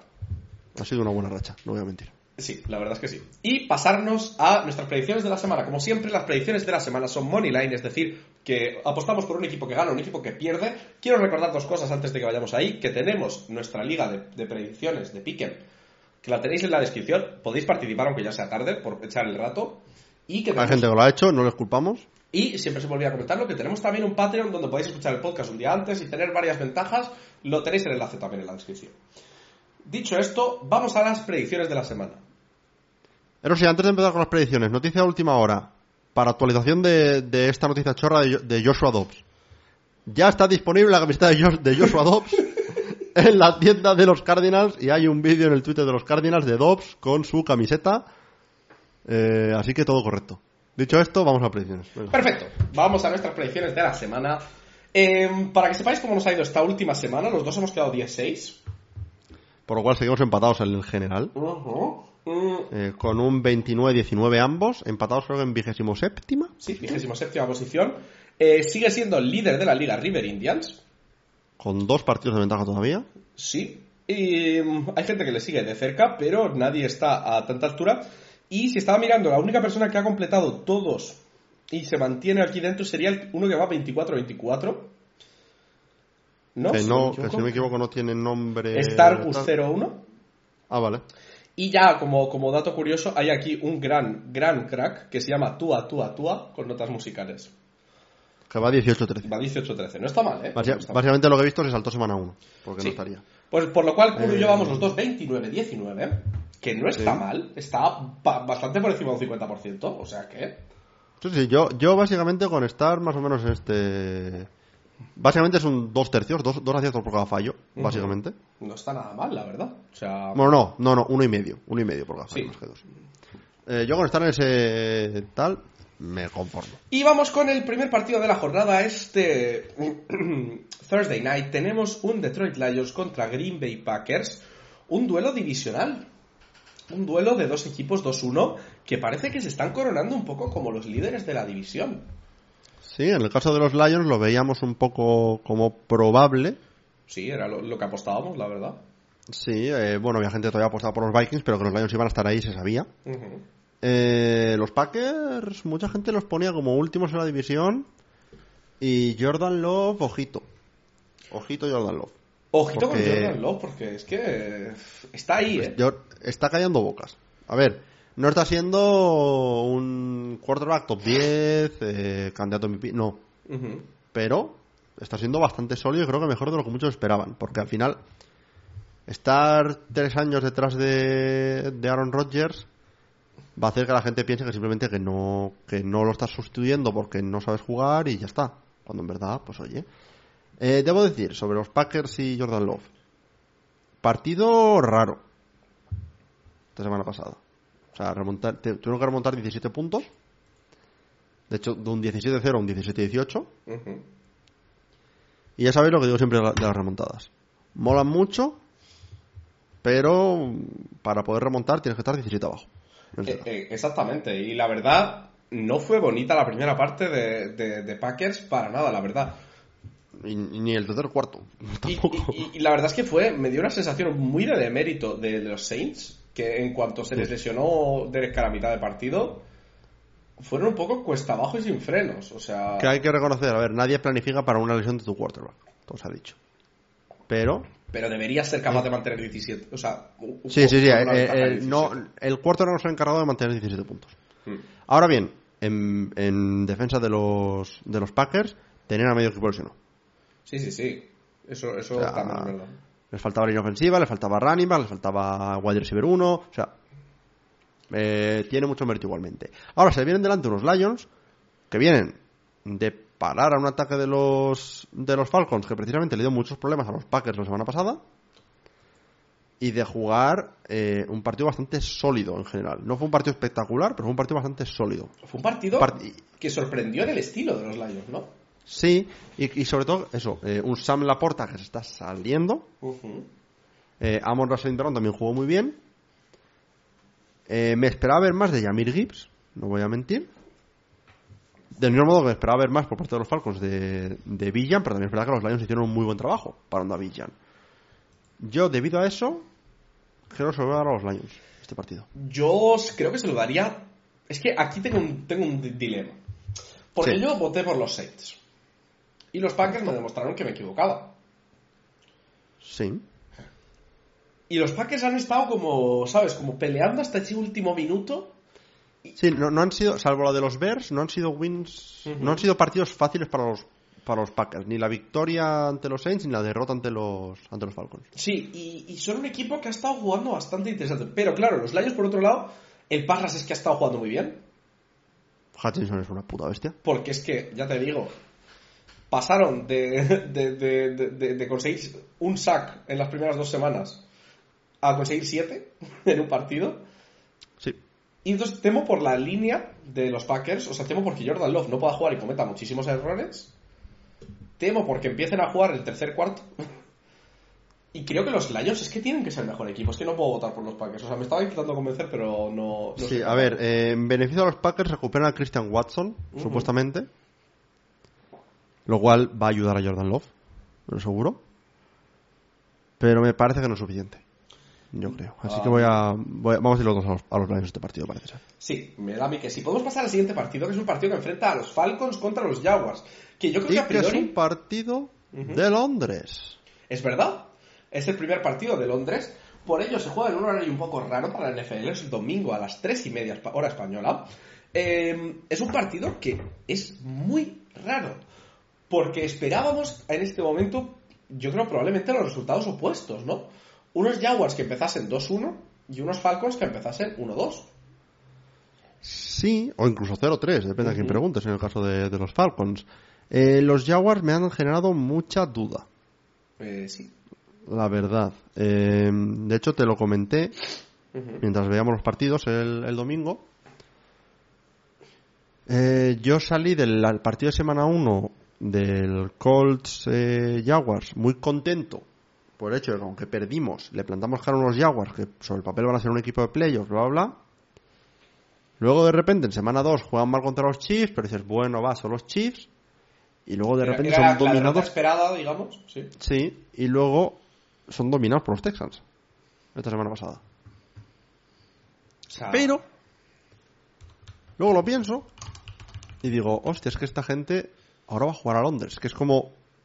jugar en casa. sus- es como jugar en es casa. jugar en casa. Son el equipo que más acostumbrado está a hacer el viaje, al que menos le va a afectar este viaje. De hecho, lo hablaremos la semana que viene, que aparte la semana que viene van a tener la ventaja extra de, de haber estado ya una semana en Londres cuando los Bills llegan de un viaje reciente, pero eso no nos importa para esta semana. Uf, es que por cómo han jugado los Falcons deberían ser favoritos. Pero no sé hasta qué punto el factor viaje a Londres va a afectar a este partido. Es que ese es el tema, ¿no? Por un lado, los Falcons no me han, emo- no me han emo- eh, emocionado esta semana. Ya te digo, lo, lo estábamos hablando, me parece que han usado poco a Villan, que no encontraban maneras de ser creativos con el ataque. Me parece que, no sé, que, que se les vio un poco el equipo esta semana, lo que esperábamos más de ellos, digamos. Sí. También es verdad, Desmond Reader no jugó para nada bien. Jugó Pero claro, bastante era mal. más lo que esperábamos, ¿no? Un Desmond Reader más Claro, claro, claro. mediocre, Contra unos Jaguars que es que...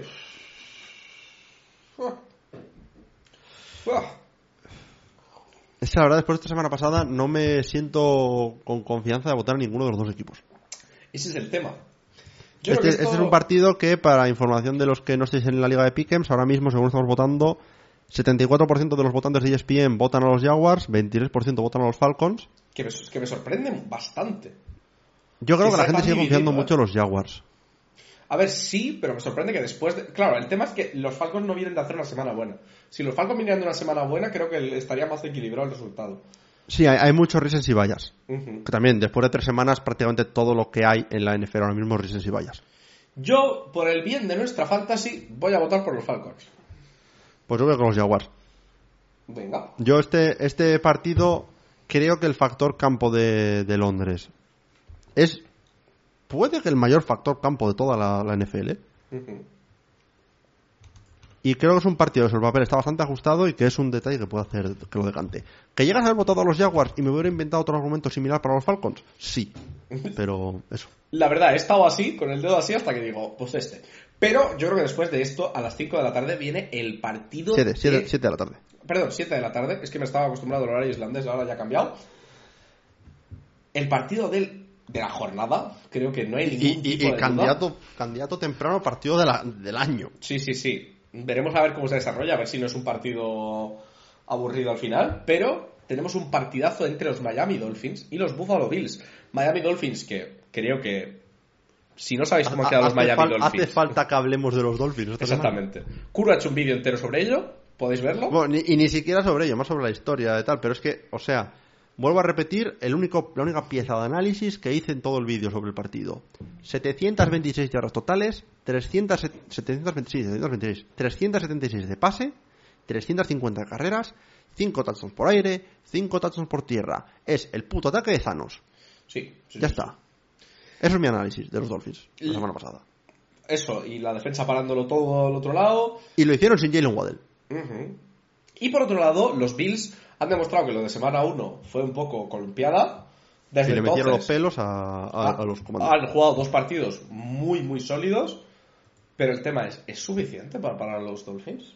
Es que aquí voy a caer un poco en el recency bias del que acabo de hablar ahora mismo, que es, mucha gente vota en base a eso. ¿Cómo puedes venir y decir, sí, voy a votar en contra de, de un equipo que acaba de meter 70 puntos la semana pasada? ¿Cómo vienes tú con una cara seria y me votas por eso? Que si hay un partido en el que lo puedes hacer es este. Pero yo es que de momento esta temporada he visto en, un, en una jornada a, unos Bills mediocres y lo único que he visto de los Dolphins este año es un equipo que tiene pinta que puede dominar a cualquier equipo que se le ponga delante. Yo tengo que votar por los Dolphins aquí. Es que tengo muy difícil aquí votar a, votar a otra cosa que no sea... Sí que es verdad que em, los Dolphins se enfrentan a un ataque duro. Un ataque ¿eh? muy bueno. Se enfrentan a un ataque duro, con muchas armas, a una defensa sólida. A ver, lo, lo dicho, si estás pensando en votar a los Bills no me parece un sacrilegio, ¿eh? Es que votar en contra de Tua me duele, ¿sabes? Es- eso para ti es un sacrilegio. Claro, para mí es un sacrilegio. Yo creo que me la voy a jugar con otras votaciones a irte en contra. Pero es que aquí. Es que aquí, si no voto a Tua y esta semana ganan, ¿qué soy? Te lo voy a recordar todo el año. ¿Qué soy aparte de un esquirol? Tengo que votar por los Dolphins porque además se tiene que cumplir mi predicción de que los Dolphins ganan la división. Sí. Y si continuamos, pasamos de partidazo de la semana A peor partido del año. a partidazo de la semana. Los Denver Broncos se enfrentan a los Chicago Bears y tenemos debate, tenemos lucha entre Kuro y yo por este partido y diréis, ¿qué partido más malo habéis elegido? Ya. Por That's eso the point. hay un twist, el cual iréis descubriendo. Ah, no lo vas a decir, ¿eh? El equipo al que yo defiendo son los Chicago Bears y el equipo al que Kuro defiende son los Denver Broncos. Vale. ¿Quién empieza? Pues si quieres te dejo empezar a ti. Que la verdad queda un equipo oh, que yo creo que es fácil de... De defender, ¿no? Sí. Em, pues te voy a empezar con un argumento muy simple y sólido. Hay unas declaraciones del liniero ofensivo Garrett Bowles, de los Denver Broncos, después del partido. Un hombre que lleva siete años en la franquicia de Denver. Curiosamente, unos siete años que empezaron justo después de la Super Bowl que ganaron lo- los Broncos. Y unos siete años en lo cual, palabras textuales, lo único que ha hecho ha sido perder. Y sinceramente, después de ver lo que hemos visto esta semana y cómo los Miami Dolphins anotaron 70 puntos y podrían haber anotado 73, pero Mike McDaniel dijo, mira, no me voy a pasar tanto, no veo cómo la declaración de Garrett Bowles puede ser de ninguna otra forma y cómo puede, no, cómo puede no continuar una semana más. O sea que ese es tu primer argumento, ¿no? Ese es mi primer argumento. Bueno, yo vengo a traerte un argumento sólido, un argumento peso. de peso. Eh, el gran jugador, el jugador más hypeado de este año de la NFL. Justin Fields. con un 18,7% de votos antes del comienzo de la temporada. ¿En serio? Sí, en PointsBet. Madre mía. Y que lleva una temporada on pace para, pues, digamos, mantener su gran nivel, ¿no? Porque al final, claro, ¿qué es lo que quieres cuando tienes un quarterback bueno, ¿no? Pues digamos que mantenga su nivel año tras año, porque imagínate, tú tienes a Aaron Rodgers, pues no quieres que Aaron Rodgers decaiga de su nivel, ¿no? Entonces, en lo que lleva jugado ahora mismo, nos encontramos ante un quarterback que lleva eh, 526 yardas, nada despreciables, tres touchdowns y cuatro intercepciones. Ujú. Tenemos además a un Justin Fields que esta semana ha conseguido 99 yardas, un touchdown, una intercepción. Y yo, la gran mayoría de eso contra los suplentes de los Chiefs. y yo creo que va a repetir el partido. ¿Crees que va a repetir el partido? ¿Crees que va a tener una mala actuación ante esta defensa de los Denver Broncos, no? Mm, mm, Creo que va a repetir el partido, pero la parte que jugó contra los titulares. Sí, sí. Vale. El tema es que esto me lo argumentas contra un equipo como los Chiefs que ha demostrado que ha tenido una buena defensa este año. Te voy a hacer unas comparativas, ¿vale?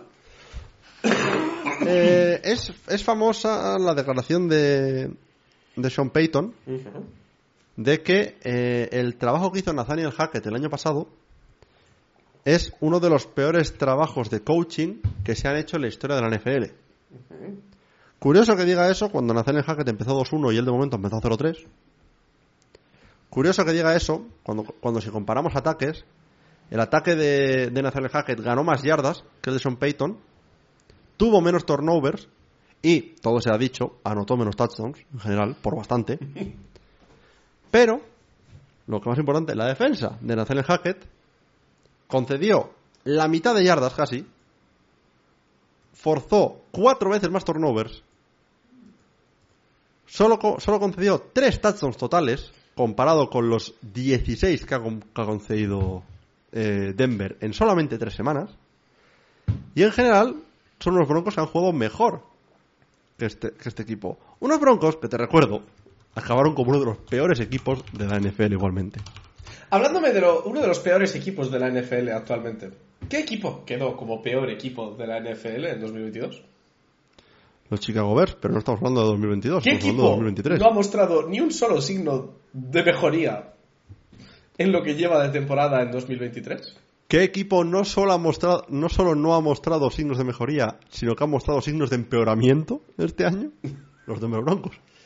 ¿Tú crees que el empeoramiento es suficiente? Vamos a comparar el último partido que han jugado los ¿Cuántos Broncos. partidos le han metido 70 puntos a los Chicago Bears? Bueno, pero hablemos de hablemos del ataque. ¿Vale?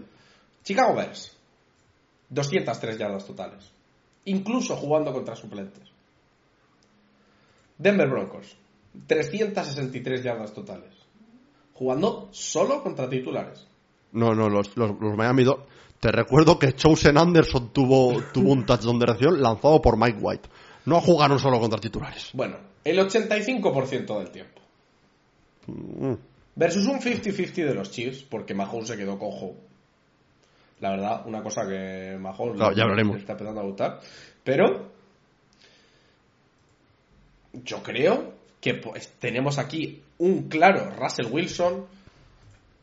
Russell Wilson, MVP, un gran jugador, uno de los mejores quarterbacks de la historia reciente de la NFL, contra Justin Fields, que en toda Buen su carrera como quarterback lleva 27 touchdowns a 25 intercepciones.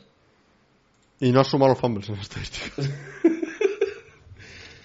Un tío que no solo te devuelve el balón por pases malos, sino que además se le cae, que se tropieza y que además de todo se apellida Campos.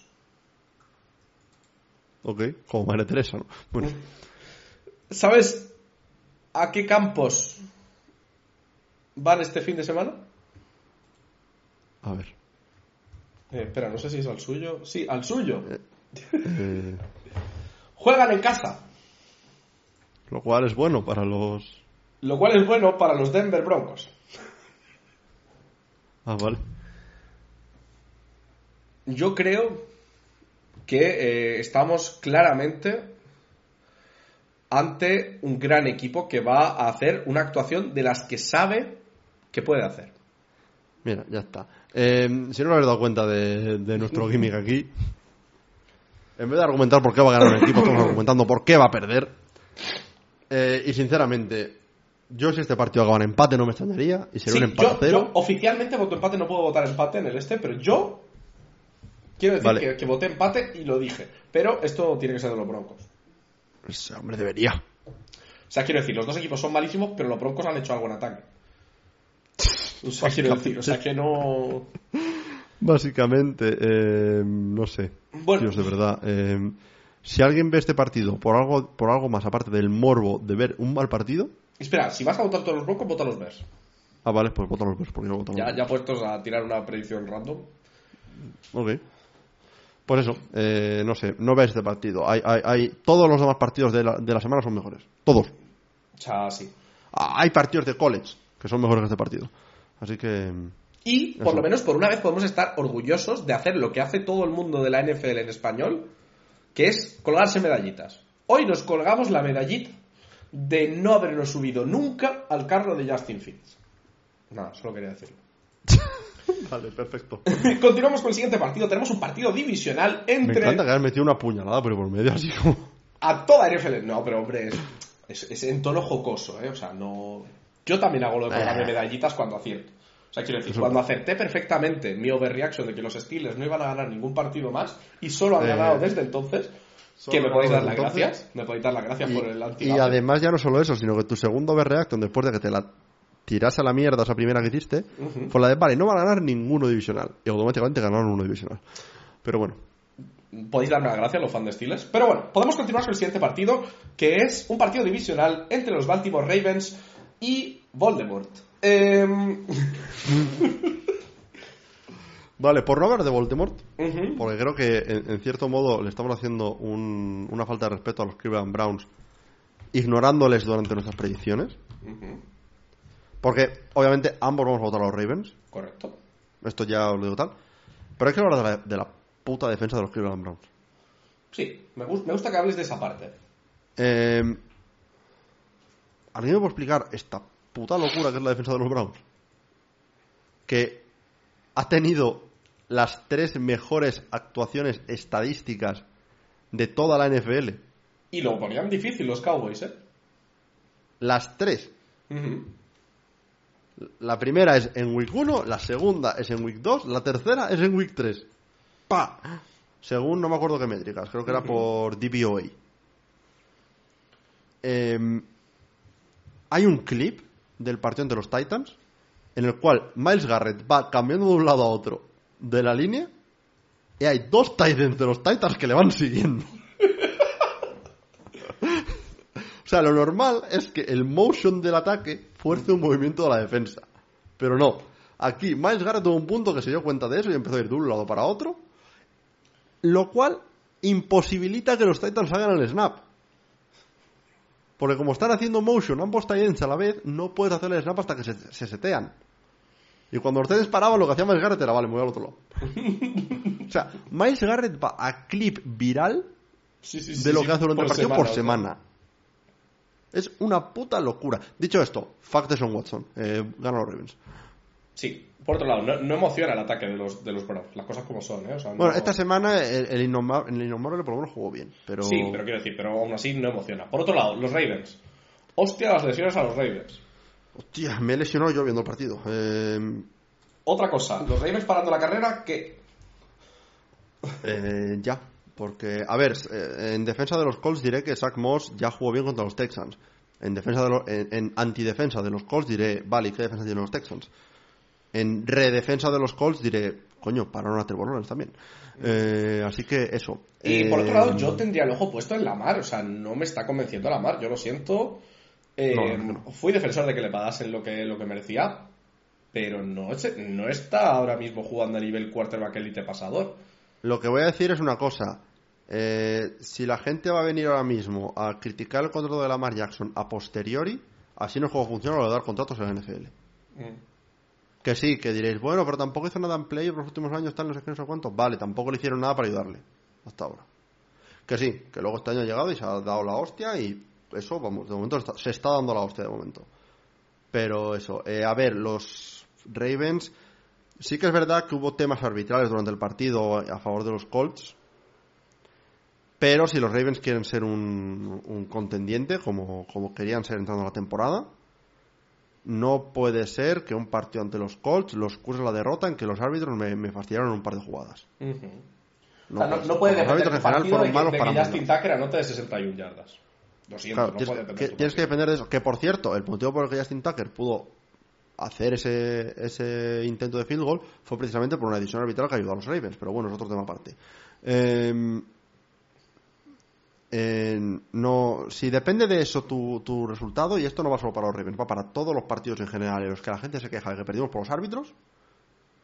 Si todo se reduce a los árbitros la cagaron en esta jugada, entonces probablemente podrías haber hecho algo en otro punto del partido para ganar el partido en vez de ahí. A ver, al final, con los árbitros además siempre hay una regresión a la media. O sea, siempre hay una jugada. O sea, al final se acaba compensando en que más o menos el 50% de las jugadas te tocan a ti y el 50% de las jugadas le toca al equipo rival. O sea, te toca una mitad-mitad Y ya está. Eh, yo creo que, que- que eso, que no hay mucho más que decir. Veremos a ver, a ver qué tal los Ravens, porque están mostrando un poco pinceladas otra vez de lo del año pasado. Muchas lesiones y no saber cerrar partidos. Y... Pues sí. También es verdad que en defensa de los Colts esto no fue tanto cerrar, los Colts fueron ganando gran parte del partido. Sí, no, pero me refiero que, que, pues eso, en este caso me hablo más de cerrar en el momento overtime que te dan el balón y ya Ah, eso sí, deberías eso sí. cerrar, o sea, cuando a ti el otro equipo empieza atacando en overtime y le paras, se supone que el partido es tuyo, o sea, es tuyo para perderlo, porque solo necesitas un field goal, o sea, no necesitas más. O sea, solo necesitas entrar dentro de- de- del rango de field goal de menos de 50 yardas y con Tucker, además, es que lo tienes Menos de gratis. 50, no, menos de 60. Si, si el field goal de Tucker es de 59 yardas, no hay overtime. Claro, teni- teniendo a Tucker, eso. Pero normalmente menos de 50, más o menos, según el, el tal. No sé, me parece que los Ravens todavía están a un paso grande de ser para mí un verdadero contender. Si continuamos con justo un equipo de la división de los Ravens, tenemos a los Bengals que se enfrentan a los Titans. Los Titans que dieron pena y dolor, la verdad. Eh, fui un desgraciado que tuvo en su fantasy a Tannehill, que me dio cuatro puntos. Eh, contra unos Bengals que, em, digamos que han tenido un poco a Joe Burrow, que al final ha acabado jugando y les bastó que Burrow jugara para acabar ganando a los Rams. Un partido que además ha sido controvertido también por tema arbitral. Ahora lo comentaré cuando pasemos al partido de los Rams. Pero em, yo creo que los Bengals me dan mucho miedo que están jugando con fuego. Yo lo voy a decir, el, el nivel de PTSD que estoy teniendo con Andrew Luck, en este caso Joe Burrow, es una locura. O sea, no aprendemos nada en la NFL. No hemos visto precisamente este mismo jueves cómo aparece Andrew Luck y nos recuerda a todo el mundo, oye, forzar a tu quarterback que juegue cuando está lesionado y no protegerle es una mala decisión. Y los Bengals dicen, va, lo saco ahí, qué coño. Ha jugado como el puto culo las dos primeras semanas porque estaba lesionado. Se ha reagravado la lesión en el último partido. Podríamos dejarle descansar. Todo el mundo nos dice, dejad de descansar. Venga, dejad de descansar. No tal. Y ahora antes del partido dicen, ¿sabes qué? Qué puto juego. No, pero es que Joe Burrow dice que quiere jugar. Pues a Joe Burrow lo sientas y dices, me cago en tu puta madre, Joe. Quiero que de aquí a 10 años sigas jugando. Me da igual perder, empezar 0-3 esta temporada. Mira, mandamos la temporada a la basura, pero tú cúrate ese puto gemelo. Ya está. Ya he dicho lo que tenía que decir. Aún así, voto por los Bengals. Los Titans eh, dieron bastante pena esta semana. Jugaron contra una defensa muy buena, mil veces mejor que la de los Bengals. Pero dieron mucha pena. Sí. Y los Bengals vienen de conseguir parar bastante a un ataque mejor que el de los, que el de los Titans. O sea, es que no. Sí, sí, yo, yo aquí veo a los Bengals.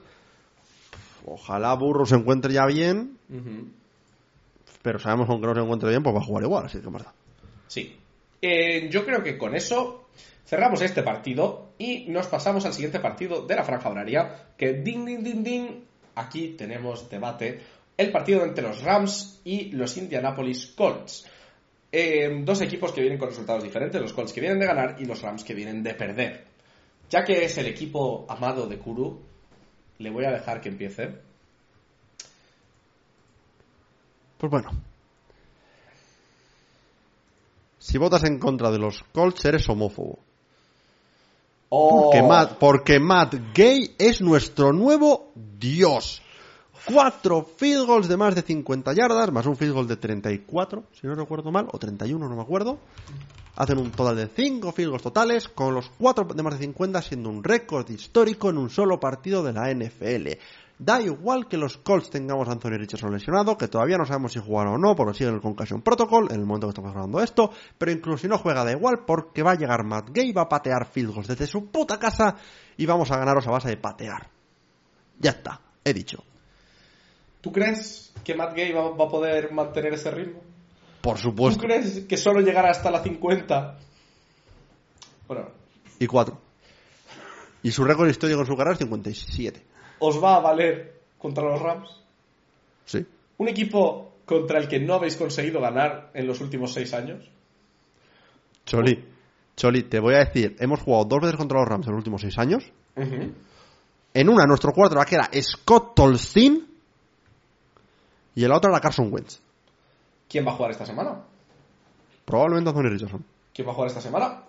¿Va, va a aguantar el partido entero? Hombre, me gustaría decir que sí. ¿Va a aguantar el partido entero? ¿Sabes quién sí va a jugar esta semana? Cooper Cup. Eh, no es tan pup y no puede jugar hasta la semana siguiente. Cooper Cup vuelve.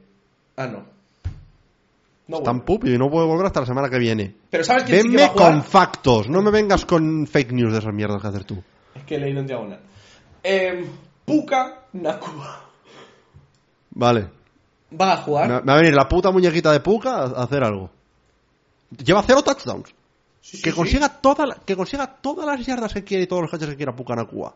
Vais a anotar tres y va a llegar Matt Gay automáticamente. Después del kiko vamos a hacer un fair catch y va a patear desde ahí y va a patear el partido. Los Rams, un equipo que llega 1-2 con el calendario de Seahawks, 49ers, Bengals. Unos Colts que vienen 2-1 contra un calendario compuesto por Jaguars, Texans y Ravens. Mira, aquí me va a salir un poco hasta del personaje de, de lo que viene a ser el, el debate. Esto es una cosa que me toca mucho los cojones. O sea, le peleamos a los Jaguars, que todo el mundo es la cenicienta del año, los Jaguars. Los Jaguars, buah, es que los Jaguars este año, vaya, verás, van a, se van a comer a la FC Sur con patatas. Les peleamos, nos ganan. Vale.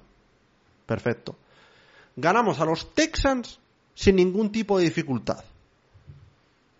Porque vamos, eh, los Texans no estuvieron ni en el partido.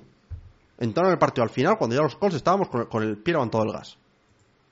Todo el mundo, va, es que habéis ganado a los Texans. La semana anterior los Ravens habían ganado a los Texans peor y todo el mundo estaba hablando de lo bien que habían jugado los, lo- los Ravens. Pero, eh, ¿ganamos los Colts a los Texans? Bah, habéis ganado los Texans. ¿Quién coño ganó a los Texans? Los Texans ganaron a los Jaguars de paliza la semana siguiente. Pero bueno, da igual. ¿Ganamos a los Ravens? No. Es que los Ravens estaban lesionados. Coño, los Colts jugamos sin quarterback, sin running back 1, sin center y con una secundaria que parece de practice squad. Y no, los Ravens estaban lesionados. Coño, venirme con fuerza de calendario y... eh, No sé, mirar los partidos por lo menos. Hay, hay mucha diferencia entre partidos en los que un equipo gana jugando bien y partidos en los que un equipo gana por, por condiciones adversas. Y los Colts, otra cosa no, pero me cago en la puta, han jugado bien. Sí, yo solo digo Hala, ya está. Ya, ya he hecho el que, que los Rams han jugado bien contra equipos muy buenos. ¿Y los Colts también? Me parecen mejores los equipos a los que han contra los que han jugado. Vale, pero ¿e- ¿eso hace algo con respecto a lo bien que han jugado los Colts? No, no, no, no. Pues ya está. Solo- ¿Qué, solo- qué argumento me vas a hacer aquí? Me ayuda a Que Stafford, mi lanzó, que, que Stafford lanzó dos intercepciones también contra esos equipos buenos. Me está Cosa que los no mi hecho. argumento de que los Rams son un equipo que va a competir más en este partido que los Colts. Y yo te estoy haciendo el contraargumento de que los Colts han competido igual de bien o incluso mejor que los Rams. Son un equipo que la NFL esta semana ha ido en su contra. Les ha robado un touchdown y esta semana se lo tiene que devolver. Ah, claro, porque a los Colts el hecho de que solo le pitaron un flag en contra, aunque en una jugada literalmente a Michael Pittman Jr. le arrancan el casco durante una recepción, y esa no fue un flag. Aunque le dan la opción a los, a los Ravens de patear un field de 61 yardas para empatar el partido, gracias a que les, les guardaron un tiempo muerto porque hicieron un boot review en una jugada que era clara, y me vas a venir diciendo que a los Colts no les han robado y no les tienen que devolver también. ¿Por qué? Porque los. Colts, a los Colts nos, nos, nos fastidiaron también en parte los árbitros, también nos beneficiaron en otras, como tú bien dijiste antes, 50-50, a veces te las dan, a veces te las devuelven. Por eso digo, a los Sí, la semana pasada les dieron y ahora les A, a a los, a los Colts también se los, se los dieron la semana pasada. pero también se las devolvieron. Por lo cual los Colts la balanza está Y a, y a- y a- y los Rams seguro también les, les, les devolvieron otros durante el He visto partido. el partido entero y no ha sucedido. Entero, jugada por jugada. ¿Sí? Y te lo sabes de memoria. Eres Sean McVay. Tercer down y dos con 7 minutos restantes en el segundo cuarto. ¿Qué pasa? Bueno, A ver. tenemos- tenemos ese cuarto down donde decidió jugarse. Bueno, una cosa curiosísima, no sé si has visto el cuarto down. No, no lo he visto. De hecho, este partido, te voy a ser 100% sincero, no tiene tiempo de verlo todavía. Yo es que lo he visto, o sea, o sea, es que o sea, no, no estoy hablando aquí. Eh, hay una jugada turbia, turbia. Yo creo que podemos dejar aquí el debate. Kuru se calienta demasiado con los Colts. No, pero a, a mí es que es que me toca mucho las narices lo de lo de cómo se, se gira la narrativa dependiendo de qué equipo sea y qué equipo no. No, hombre, eso está claro, pero quiero decir, de eso va también el debate. O sea, al No, final no, el debate por- va a por- no, no, pero no, no lo digo por ti necesariamente, esto es parte del debate, obviamente. Pero lo digo en general. Porque No, es eso. Los Rams esta semana tuvieron una jugada bastante chunga que les anularon un touchdown. Sí, la de, eh, eso lo he visto, lo de Tutu Atwell, pero eh, yo he visto el clip. Yo para mí el exterior de la bota de Tutu Atwell pisa fuera, ¿eh? No pisa. Hay, hay Está- una repetición a cámara lenta desde cerca, o sea, desde, o sea, desde el ángulo, no pisa con el talón. Pero es que no digo con el talón, digo con el lateral de la bota. No pisa fuera, ¿eh? O sea, lo he, visto, lo, lo he estado viendo hoy. en Déjame el- en buscar- el- volver a buscarlo, pero yo he visto un clip que, que me parece que sí que pisa, ¿eh? Yo lo he visto bastante de cerca hoy. Ya te digo, me, me- me he puesto el, el condensed del partido. Igualmente, igualmente, ¿qué se pitó en campo? Eh, se pitó que out of bounds, ¿no? Claro, pero es que ese es el tema. Que ese es el entramos- problema, pero que, que- que tenemos pro- dos, dos veces seguidas, en dos semanas seguidas, me parece que algo no termina de cuadrar con esa regla. Mm, porque- No, bueno, a ver, tenemos, por un lado tenemos el tema del, no fueron dos veces seguidas, fueron do- en dos partidos también van Tenemos lo Sí. de, lo de, ah, Fue en la primera tanda, se me ha olvidado a mí también. sí, el- fue el partido de los Browns, eh, eh, Amari Cooper. Ujú. Amari Cooper que claramente no pisa fuera, ese sí que no hay ningún tipo de duda. Claramente no pisa fuera, pero le dicen que, que pisa fuera. Y no, y no lo revisan. Porque no se puede revisar, porque no, lo- el touchdown posterior quedaría anulado igualmente. Pero lo que digo con respecto al caso de Tutu Atwell es que. Ah, bueno, claro, sería el mismo caso. Porque Es el mismo caso. fuera- es el mismo caso, es el mismo- no he dicho nada. No he O dicho sea, me nada. parece absurdo que no se pueda revisar, porque además en esta jugada concretamente no hay ningún defensa que se pare, no hay No, nada no. que se aleje, no hay... O sea, Lo que, lo que está mal hecho, por eso he preguntado más que nada lo de que se pita en el campo, porque lo suyo sería haber pitado el touchdown y luego revisar. Y luego lo revisas. También el, el problema ahí estaría en que no me parece que, la, que independientemente del lado por el que vayas, eh, la jugada sea lo suficientemente clara como para que en una review se pueda cambiar lo pitado. O sea, a mí, ya te digo, a mí me parece demencial que esa jugada no pueda ser reviewada porque es, o sea, no sé, o sea, porque es que el tío no pisa fuera, o sea... No sé, me parece, me parece ya te Mira, digo... es que te voy a pasar una imagen Que tengo desde la cámara del pylon. Te la estoy pasando por Discord. A ver, veamos la imagen. Yo ahí creo que el lateral del pie está pisando fuera. Yo es que veo la sombra, no veo el pie. Yo veo la sombra, ¿eh? Déjame, en Hans. Yo veo la sombra, o sea, yo lo que veo ahí es la sombra. Sobre, sobre la línea blanca y parece que se ve... Yo veo algo de azul, ¿eh? No lo sé. Igual también es que... Yo, yo veo algo de azul. Bueno, es que está justo en la línea. Yo No creo sé. que podría haber No, sistemas mucho mejores Sí, sí, eso, eso sin ningún tipo de... de duda, ¿eh? detección, lo primero. O sea, creo que hay sistemas que están completamente anticuados, sin ningún tipo de A ver, lo que está claro, el talón está claro que no pisa. No, no, no, eso es talón, evidente que no pisa. Lo que, lo que tengo la duda es el lateral del pie. O sea, tú el, talón lo tienes así, si esta parte de aquí está tocando o no. Ahora que lo veo muy de cerca, igual no. Pero es que no es claro, o sea, no, no me parece que una, una esta clara. Igualmente, yo en esta situación lo que hago es lo pito como touchdown Y luego y lo luego lo reviso. O sea, no sé, me parece absurdo que no se pueda cambiar lo pitado. Porque lo entendería en una jugada en la cual de repente todo el mundo se para. La de, la de, la de Amari Cooper. Puedes decir, vale, la gente se ha parado, si no lo hubieran defendido mejor. Que bueno, que podríamos hablar también de que es parte de la estrategia. O sea, quiero decir, si tú hay un fumble y te paras y te quedas como un, tonta, como un tonto porque piensas que ha sido incompleto y No, fumble, pero, pero no, no, no, pero es diferente, porque si el árbitro pita fuera, Bueno, ya, ya, la culpa es del árbitro. ya ha este pitado, no es, no es un tema como lo de, lo de precisamente en semana 1 de los Colts. Pero que el touchdown este el árbitro en, en- en lo de Amari Cooper. Porque es que. Eh, no fuera, sé, por encima está, está, está delante. Pero no Y hay, y fuera, hay un trozo así de verde. pero ni de coña, ¿eh? O sea, me parece que, ya te digo, fatal por parte de los árbitros las dos jugadas. Sí, sí. Yo, eh, o sea, ya te digo, puedes fallar en la, en la de. En la de. ¿Amari Cooper? No, en la otra es más fácil fallar. Porque está muy cerca, sí. está muy, muy cerca. Pero aún así no deberías quitarlo nunca así. Yo, en para este mí, caso- eh, en esta situación tú todo el pito el touchdown y ya luego y lo reviso, ya está. yo en este caso votaría por los Rams. Yo voy a votar por Colts. Porque la verdad, me ha gustado lo que. Me ha, me ha gustado bastante lo que he visto. Veo a Stafford bastante en forma. Veo un equipo que está va jugando bastante decente. Y me da bastante miedo, ya te digo, el tema de los Colts, el tema de.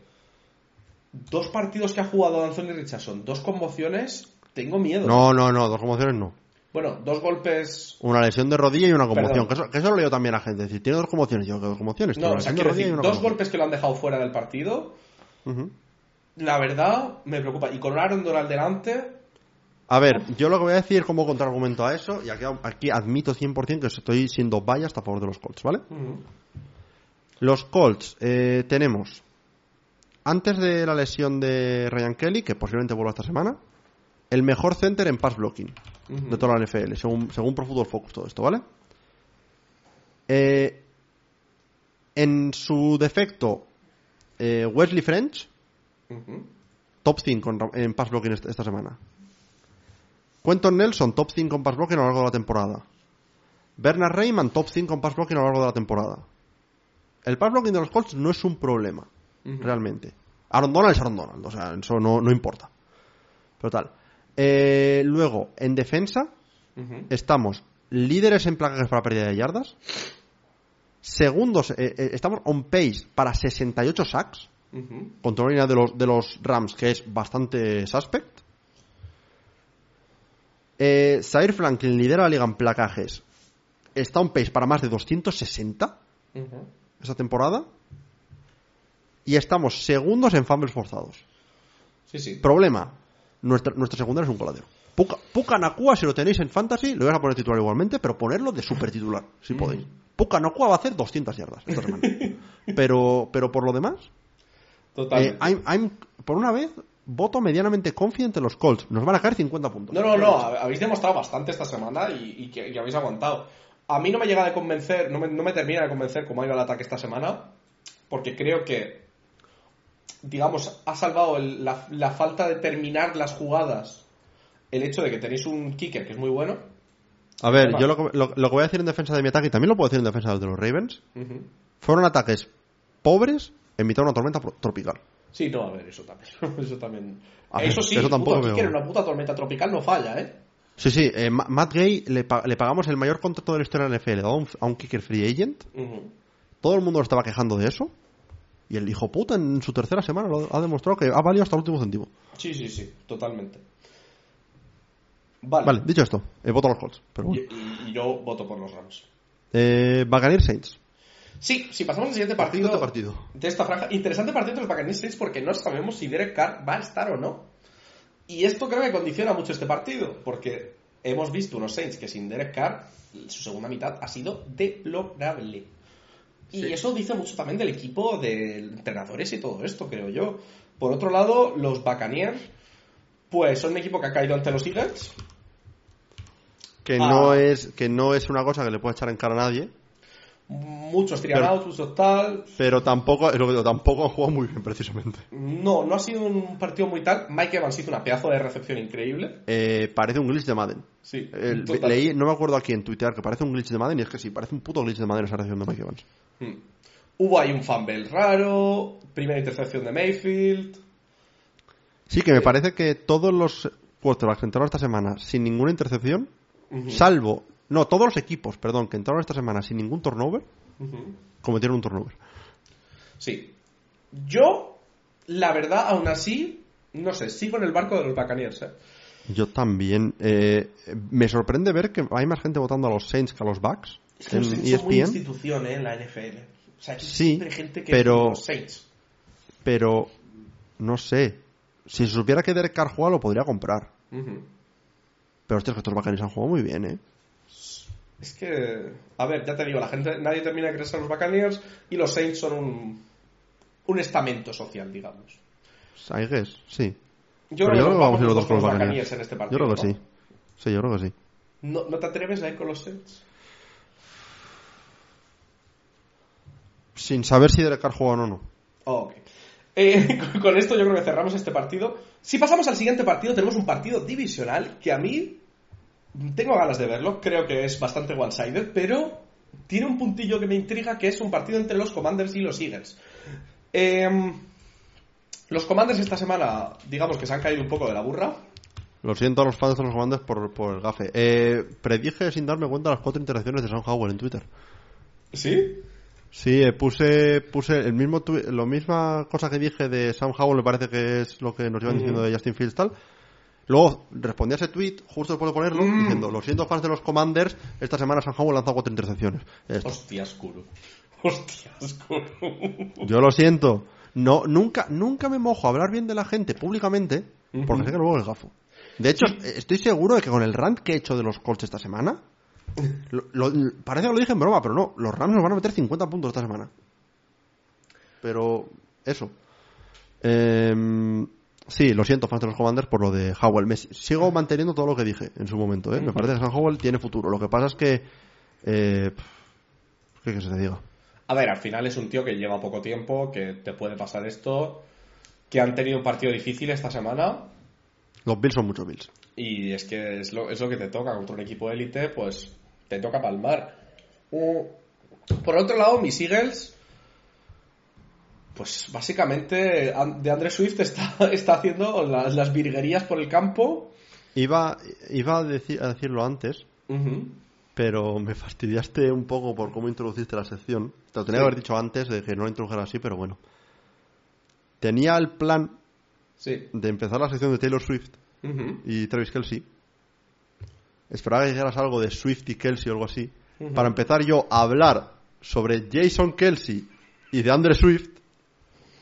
Pero para que pareciera estaba hablando de Travis Kelsey y Taylor Swift, y ir poco a poco desvelando que en verdad estaba hablando de Jason Kelsey Andre cosas hay que avisarlas, que si no... Ya, pero es que pensaba que si te lo avisaba iba a perder un Ya. poco la gracia.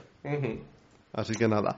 Eh, lo dicho, eh, tienen el, otro dúo de Kelsey y Swift en tal. Y a ver, eh, lo que me sigue preocupando es que la defensa es la hostia. El ataque me parece que le sigue faltando pillar esa marcha. Al margen de Andre Swift. Ahora, el tema es, Jalen Hurts no estuvo brillante en cuanto a, a pases.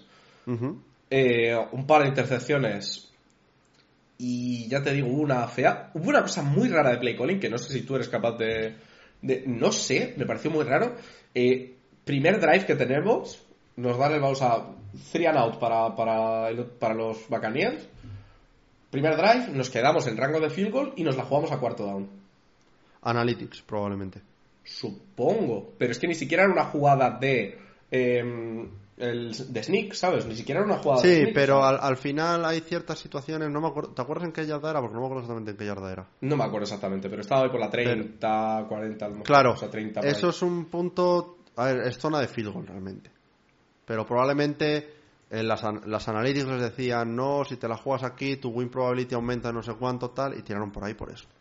Y me pareció Eh, sorprendente porque me pareció una oportunidad muy básica para empezar ya poniéndote por delante, aprovechando que, Que al descanso además cogemos balón, no sé. Yo soy más de, de poner los puntos en el marcador, sobre todo si vienes de forzar un three and out o un, o un turnover o lo que sea.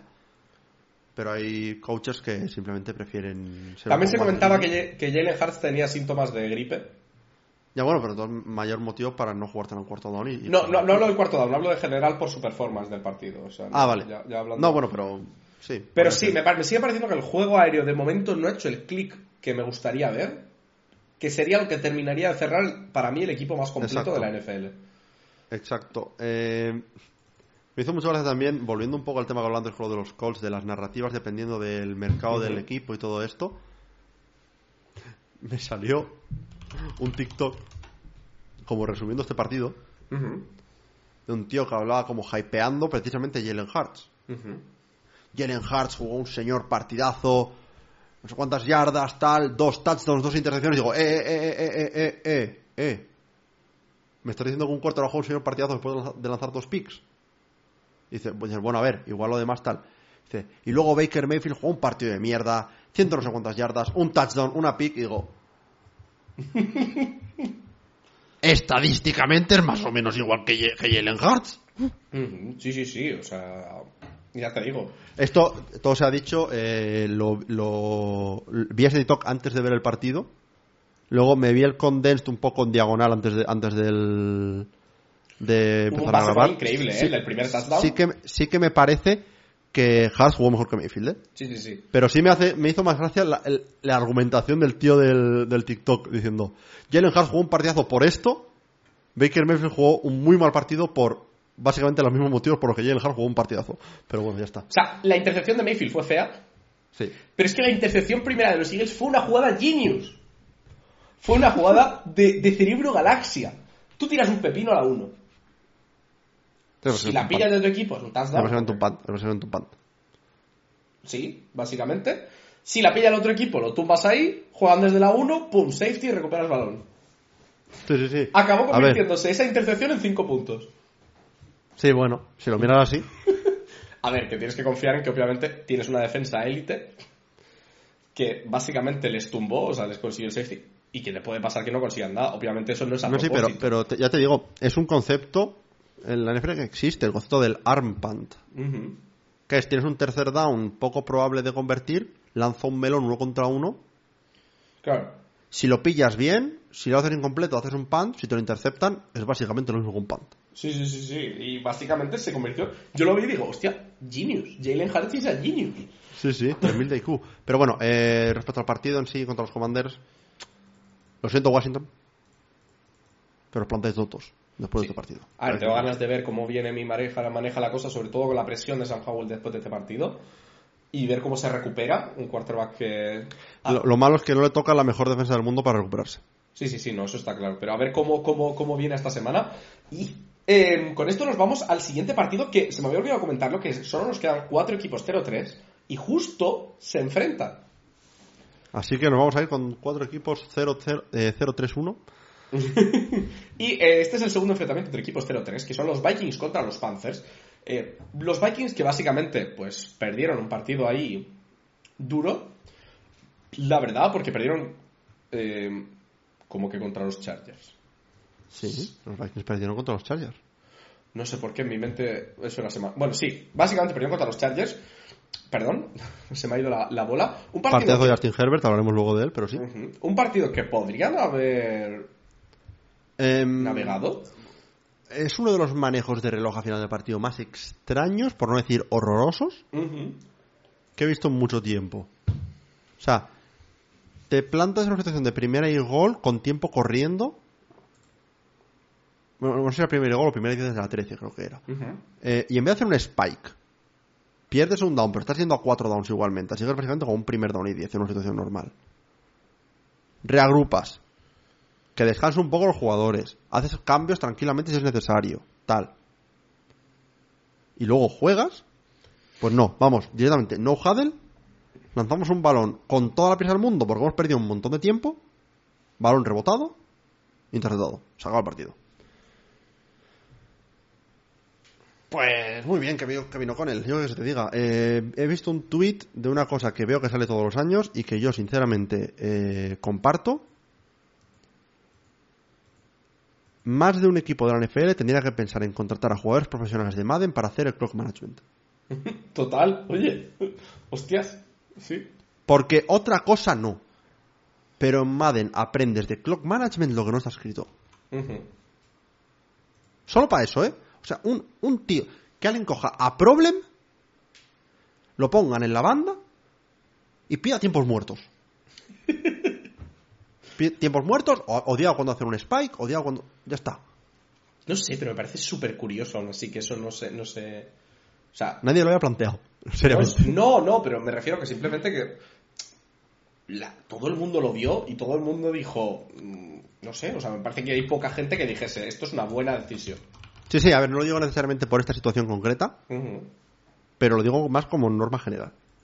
Sí. Eh, por otro lado, los Panthers. Uf. No se sabe si va a jugar Bryson o no. Andy Dalton jugó bien, Todo se ha dicho, Andy Dalton jugó muy bien. para- pero dieron pena y dolor un poco los Panthers, ¿eh? O sea, Sí, a ver, eh, yo creo que lo que más puede sacar en positivo aquí los Panthers es que tanto Zilen como DJ Chark, que fueron dos de las principales DJ Chark sumas volvió a con este fuerza, ¿eh? son, exacto, rindieron, que era un poco la preocupación que había, que nadie estaba rindiendo en el juego de pase. Se ve que igual el problema es más, igual, o de Bryce Young leyendo, o de falta de confianza, o lo que sea. Mm, Lo malo, por lo menos no sé si va a volver Bryce Young, que creo que el techo con Bryce Young de este ataque es más alto que con Dalton. Pero el suelo... pero el suelo ahora mismo es más, es más alto con Dalton que con, que con. Bryce Young. Independientemente, viendo lo que hemos visto de los Panthers hasta ahora y viendo lo que hemos visto de los Vikings, contra qué equipos ha pelado los Vikings en- y contra qué equipos han pelado los Panthers, yo creo que hay que votar por Minnesota. Yo creo que sí. Pero ¿y si me la juego aquí? ¿Y si haces la ¿Y spicy si en los 2-0-3 hago la Spicy Pick y pones dos empates? y pongo que gana Carolina Panthers? Me uno a un 8% de gente loca. Es que no sé, a ver, si piensas en los Vikings, los Vikings han perdido, Es que no puedo, no, no puedo, no, en este partido. han no. perdido contra los Eagles, han perdido contra los Chargers, es que No, no, no, a ver, los Vikings son un equipo muy funcional en ataque. Está falla la defensa. muy bien. Eh, o sea, muy bien, la verdad. Tienen a Justin Jefferson, tienen a Kirk Cousins, Pero sí que es verdad, un, un dato curioso que te voy a dar de los Vikings. Y es que en la Super Bolera, solo el 2,4% de los equipos que empiezan 0-3 llegan a la postseason. No, sí, eh, eh, empezar 0-3 es básicamente una, una condena a muerte en la NFL. O sea, Y, y desde que empezamos con 17 partidos no ha pasado todavía. Sí, sí, sí. Que, que uno pensaría que, oye, con un partido extra tienes una oportunidad más de tal. No, da igual. A ver, que la estadística se igualará, porque llevamos poco tiempo con, con, con 17 partidos. Seguro, pero, pero sí. Vamos. Porque, Eh, a ver, eh, también es verdad que es que lo raro es que empieces 0-3 y acabes 14-3. O sea, Hombre, sí. ¿es factible numéricamente? Sí. ¿Va a pasar? Eh, ¿Es realista? No. Eh, yo creo que con los dos votando a los Vikings nos vamos al último partido de la franja horaria. Tenemos a los Steelers que se enfrentan a los Texans. Eh, los Steelers que vienen de ganar. Eh, y se enfrentan a unos y los Texans, Texans, que que también de vienen de ganar también. Un partido además donde consiguieron anotar muchos puntos. Eh, demostraron pues que son un equipo que está aquí para jugar. Pero yo no me los termino de. Yo lo que puedo comprar en este equipo, ya sí o sí, es a CJ Stroud después de tres semanas. Eso está claro, sí. Ujú. CJ Stroud está siendo el mejor quarterback rookie. Incluso, incluso si solo tengo en cuenta el juego de Anthony Richardson en lo poco que ha jugado. Y lo bien que ha jugado Anthony Richardson. Y yo estoy muy contento con Anthony Richardson y no me arrepiento de haber hecho esa pick. CJ Stroud está siendo, está siendo el mejor quarterback rookie. Es el único quarterback titular, si no me equivoco, que ha sido titular los tres partidos, que ha jugado los tres partidos enteros y que sigue sin intercepciones. Lo cual, para un rookie, ojito. Y parece que ha encontrado su arma en Tank Dell, concretamente. Que jugó un señor partidazo. Ahora bien, esta defensa de los Steelers no es la defensa de los Jaguars, no es la defensa de los Colts, no es la defensa de los Ravens, es una defensa que solo es comparable a la de los Browns. No sé si hará si su primera intercepción aquí. Pero que teniendo pasar, en cuenta ¿eh? que se... podría pasar. No me extrañaría nada. Eh, pero lo que sí te digo es que es el, es el quarterback o el segundo quarterback que más sacks ha recibido y TJ Watt está al otro lado de la línea. Uf. Es que uf. Dame los estilos. Sí, eh, yo creo que sí. Es que no, no, no, no puedo, con una buena conciencia aquí, no puedo ir con los Texans. Son un equipo que ha jugado bien esta semana. Sí, sí, son, son un poco como los Cardinals, hablaremos de ellos en un momento, pero están sorprendiendo para muy bien. Consiguieron no bastantes puedo. yardas en el último partido y tal, bastante tal. Pero por otro lado, Pittsburgh también hizo un muy buen ataque esta semana. Por lo menos en comparación a lo que hemos visto recientemente.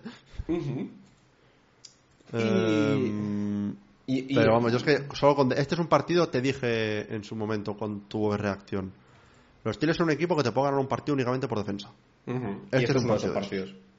Sí. Si pasamos a No la por, siguiente. no por mala calidad de los Texans, sino por buena calidad de la defensa de los Steelers. Si pasamos a la siguiente franja horaria, donde tenemos ahí tres partidillos, el primer partidillo sería entre los Chargers y los Raiders. Los Raiders que justo vienen de perder contra Pittsburgh. Eh, mm, no ha sido un partido bonito para, para los Raiders. Mm, Garoppolo no tenía mucho tiempo para jugar. O sea, en 14 intentos tenía menos de dos segundos y medio. Y por otro lado, los Chargers, pues que... Es que, que- que decir, ya decíamos A que ver. Herbert no era el problema de los Chargers. No, no, He- Herbert, si estuviese en otro equipo, estaría posiblemente 3-0 y siendo candidato a MVP. Por cómo está jugando. Eh, Brandon Staley se libra de que. O sea, el único motivo por el que Brandon Staley se libra de que le llamen incompetente durante una semana más. Que bueno, no se libra, se lo siguen llamando, pero bueno. Es porque Kevin O'Connell fue más incompetente todavía en el final del partido. Eh, eso es lo que libra a los Chargers de estar 0-3 ahora mismo. Por suerte les tocan a unos Raiders que están 1-2 un poco por por la gloria de su madre. Que no son un equipo oh, súper mega horrible, No, pero tampoco son un equipo que está a nivel de esos Chargers. Pero le Ahora falta, bien, le falta juego de carrera también, o sea, no sé. sí. Eh, lo cual estoy pensando que tiene a Josh Jacobs, que dices tú, hostia. Ya, pero no hay huecos. O sea, Ya, No, no, está claro. está no es como los Eagles, que se abren las aguas para de Andrés Swift. Está claro, está claro, por supuesto. Pero, no sé, los Chargers pierden a, a Mike Williams, otra vez. Ujú. Pero Keenan Allen es Jesucristo. Así que, los Chargers. Sí, no, o sea, es que aquí no, no, no, no, no, no- no tengo argumentos suficientes. O sea, aparte que Jimmy, Jimmy G es guapísimo, Eso es lo más- ese es el argumento más o sea, no tengo más, más maneras de, de- de verlo, la verdad. Eh, yo creo que con eso nos podemos pasar al siguiente partido. Es un partido que enfrenta a los Patriots contra los Cowboys. Dos equipos, bueno, parecidos en color. Y, y, por su y- y en en color, y en poco más. Son miembros de nuestro debate de hoy. El último debate entre los New England Patriots y los Dallas Cowboys. Kuro va a, va a defender a los Dallas Cowboys y yo a los New England Patriots. Empiezo yo. Ya que he empezado los dos debates de momento, pues déjame hacer el triplete. Esta semana hemos sido testigos de un acto deleznable. Perdón, te estaba intentando sabotear el... No, es lo que sueles hacer, no, no pasa nada. Un acto deleznable. Un. Un, un, un- no sé, un, un- un punto bajo en, en la historia de la NFL. Un golpe bajo para, para, para no solo un equipo, sino un jugador en sí un golpe bajo literal de Mac Jones a, Sos, a Sos Garner. ¿Cómo puedes venir ahora mismo a defender a una persona que va por ahí dando golpes en los huevos a jugadores rivales? O sea, los Cowboys perderían contra los Cardinals. Sí. Dak Prescott dio pena y dolor. Por supuesto. Pero por lo menos mantiene el honor y la honrilla de no haber caído tan bajo de darle un golpe en las partes nobles a Sos Garner. Sos Garner puede que no vaya a poder tener hijos. Ahora, por culpa de Mac Jones. Y, y- y- y nadie está aquí esperando a que se le sancione, a que, a que, a que le denuncie, a que lo manden a la cárcel, probablemente. A ver, vamos a Me ver, parece a ver, deleznable. Aquí ha habido una situación que se ha malentendido completamente. Ajá. Mac Jones eh, tuvo un momento de lapso Pensaba que estaba en la carnicería pidiendo cuarto y mitad. yo. Pidió cuarto y mitad de polla, ¿no? Se le fue un poquito la mano. Pero yo creo que mm, estamos quitando el foco de lo importante, ¿no? El sonido de los pajaritos que sigue oyendo Dak Prescott por encima de su cabeza. Ajá. Que se acaban de Eh. ganar los Cardinals. Sí. Holgadamente, además. Un Sí. equipo que no gana a los Patriots ni en pretemporada. Eh, ¿y, y, y- y qué importa la pretemporada? No, no, no, no. Ni en pretemporada. Tampoco en temporada regular, ¿eh? O sea, no. Sí, sí, pero, pero curioso que me traigas la pretemporada, porque... O sea, preciso, ¿sabes? No. Sí. Pues no. Bueno, te hicieron los Lions de 2008, 4-0 en pretemporada, 0-16 en el resto de la temporada. o sea, dime tú, dime tú lo que importa la pretemporada. Sí, la pretemporada la verdad es que importa poco, lo que importa es la temporada y lo que importa es que vengan los Cardinals a tu Sí, casa pero- el pero día de la boda de tu hija. Eh, no, de hecho vas tú a casa de los Cardinals. Sí, casa. vas tú a casa de los Cardinals el día de la boda de tu hija. ¿Y por, y por qué no, te, no estás en la boda de tu hija, el día de la boda de tu hija? Buena pregunta, ¿no? No, no, no, buena pregunta, la verdad. Y, Se te está yendo la metáfora un poco a la mierda, pero... y pierdes tan mal que los Cardinals están por encima todo el partido. Sí, eso es, es 100% cierto. No, no te lo puedo argu- contraargumentar porque son factos, en este caso. Eh, pero, como tú bien dices, en la NFL todo tiende a volver a la regresión a la media. Después de una derrota como esta contra los Cardinals, los Cowboys no pueden ir más para abajo, así que tienen que tirar para arriba. Ajá. O sea, ese, ese- ese es tu, tu mayor argumento. El equipo de América. Eso y, Ma- eso y Micah Parsons, el equipo sí. de América que se enfrenta al verdadero equipo de América. Los Patriotas. Porque ¿qué es un patriota si no un seguidor de los Patriots? Ese equipo que tiene los colores de la bandera. Ese equipo que tiene... Como, como la mitad de la NFL. Bueno, pero los Cowboys se supone que son el equipo de América, pero se están enfrentando a un equipo que tiene las rayitas, Vosotros tenéis las las rayitas. estrellas. No, no, las, est- las estrellas ¿Hay una estrella? Hay una estrella. Sí, sí, pero, el logo de los Cowboys directamente es una estrella. Y el- la mayor estrella de todas, lo que representa verdaderamente al hombre americano en su plenitud, Bill Belichick. Un Bill Y- Belichick. Hoy, Ah, a día de hoy, después de que hagamos todo este podcast, vas a venir aquí a despreciar a uno de nuestros nuevos seguidores, Bill Belichick, Swifty de corazón y no de ocasión. Sa- Sabía que iba, iba, iba a, a- a girarte este argumento de otra forma y me lo acabas de cortar. Vale, sigue, perdón. ¿Tú crees que le toca perder esta semana? Sí, porque precisamente, gracias, me has permitido girar el argumento igualmente. Porque precisamente Bill Belichick estaba demasiado ocupado opinando sobre las relaciones de Travis Kelsey y Taylor Swift como para estar preparando el partido para cuando lleguen los Dallas Cowboys y les humillen. Bueno, Bill Belichick ha preparado otras cosas con Taylor Swift. Wow. Y este partido va a ser, como decía Taylor Swift en su canción, Nobody, No Cry. Bueno, a ver, eh, dicho esto, ahora hablando 100% en serio, las declaraciones de, de Bill Belichick sobre la, la relación de, de Travis Kelsey y Taylor Swift, no sé si las has visto. Sí, eh, Lo, lo he visto ahora mismo justo que estaba buscando eh, la edad de Bill Belichick para otra cosa. Es que. Es que. El hombre dijo. Le preguntaron por la relación de, de estos dos, porque básicamente todo el mundo ha hablado sobre ello esta semana.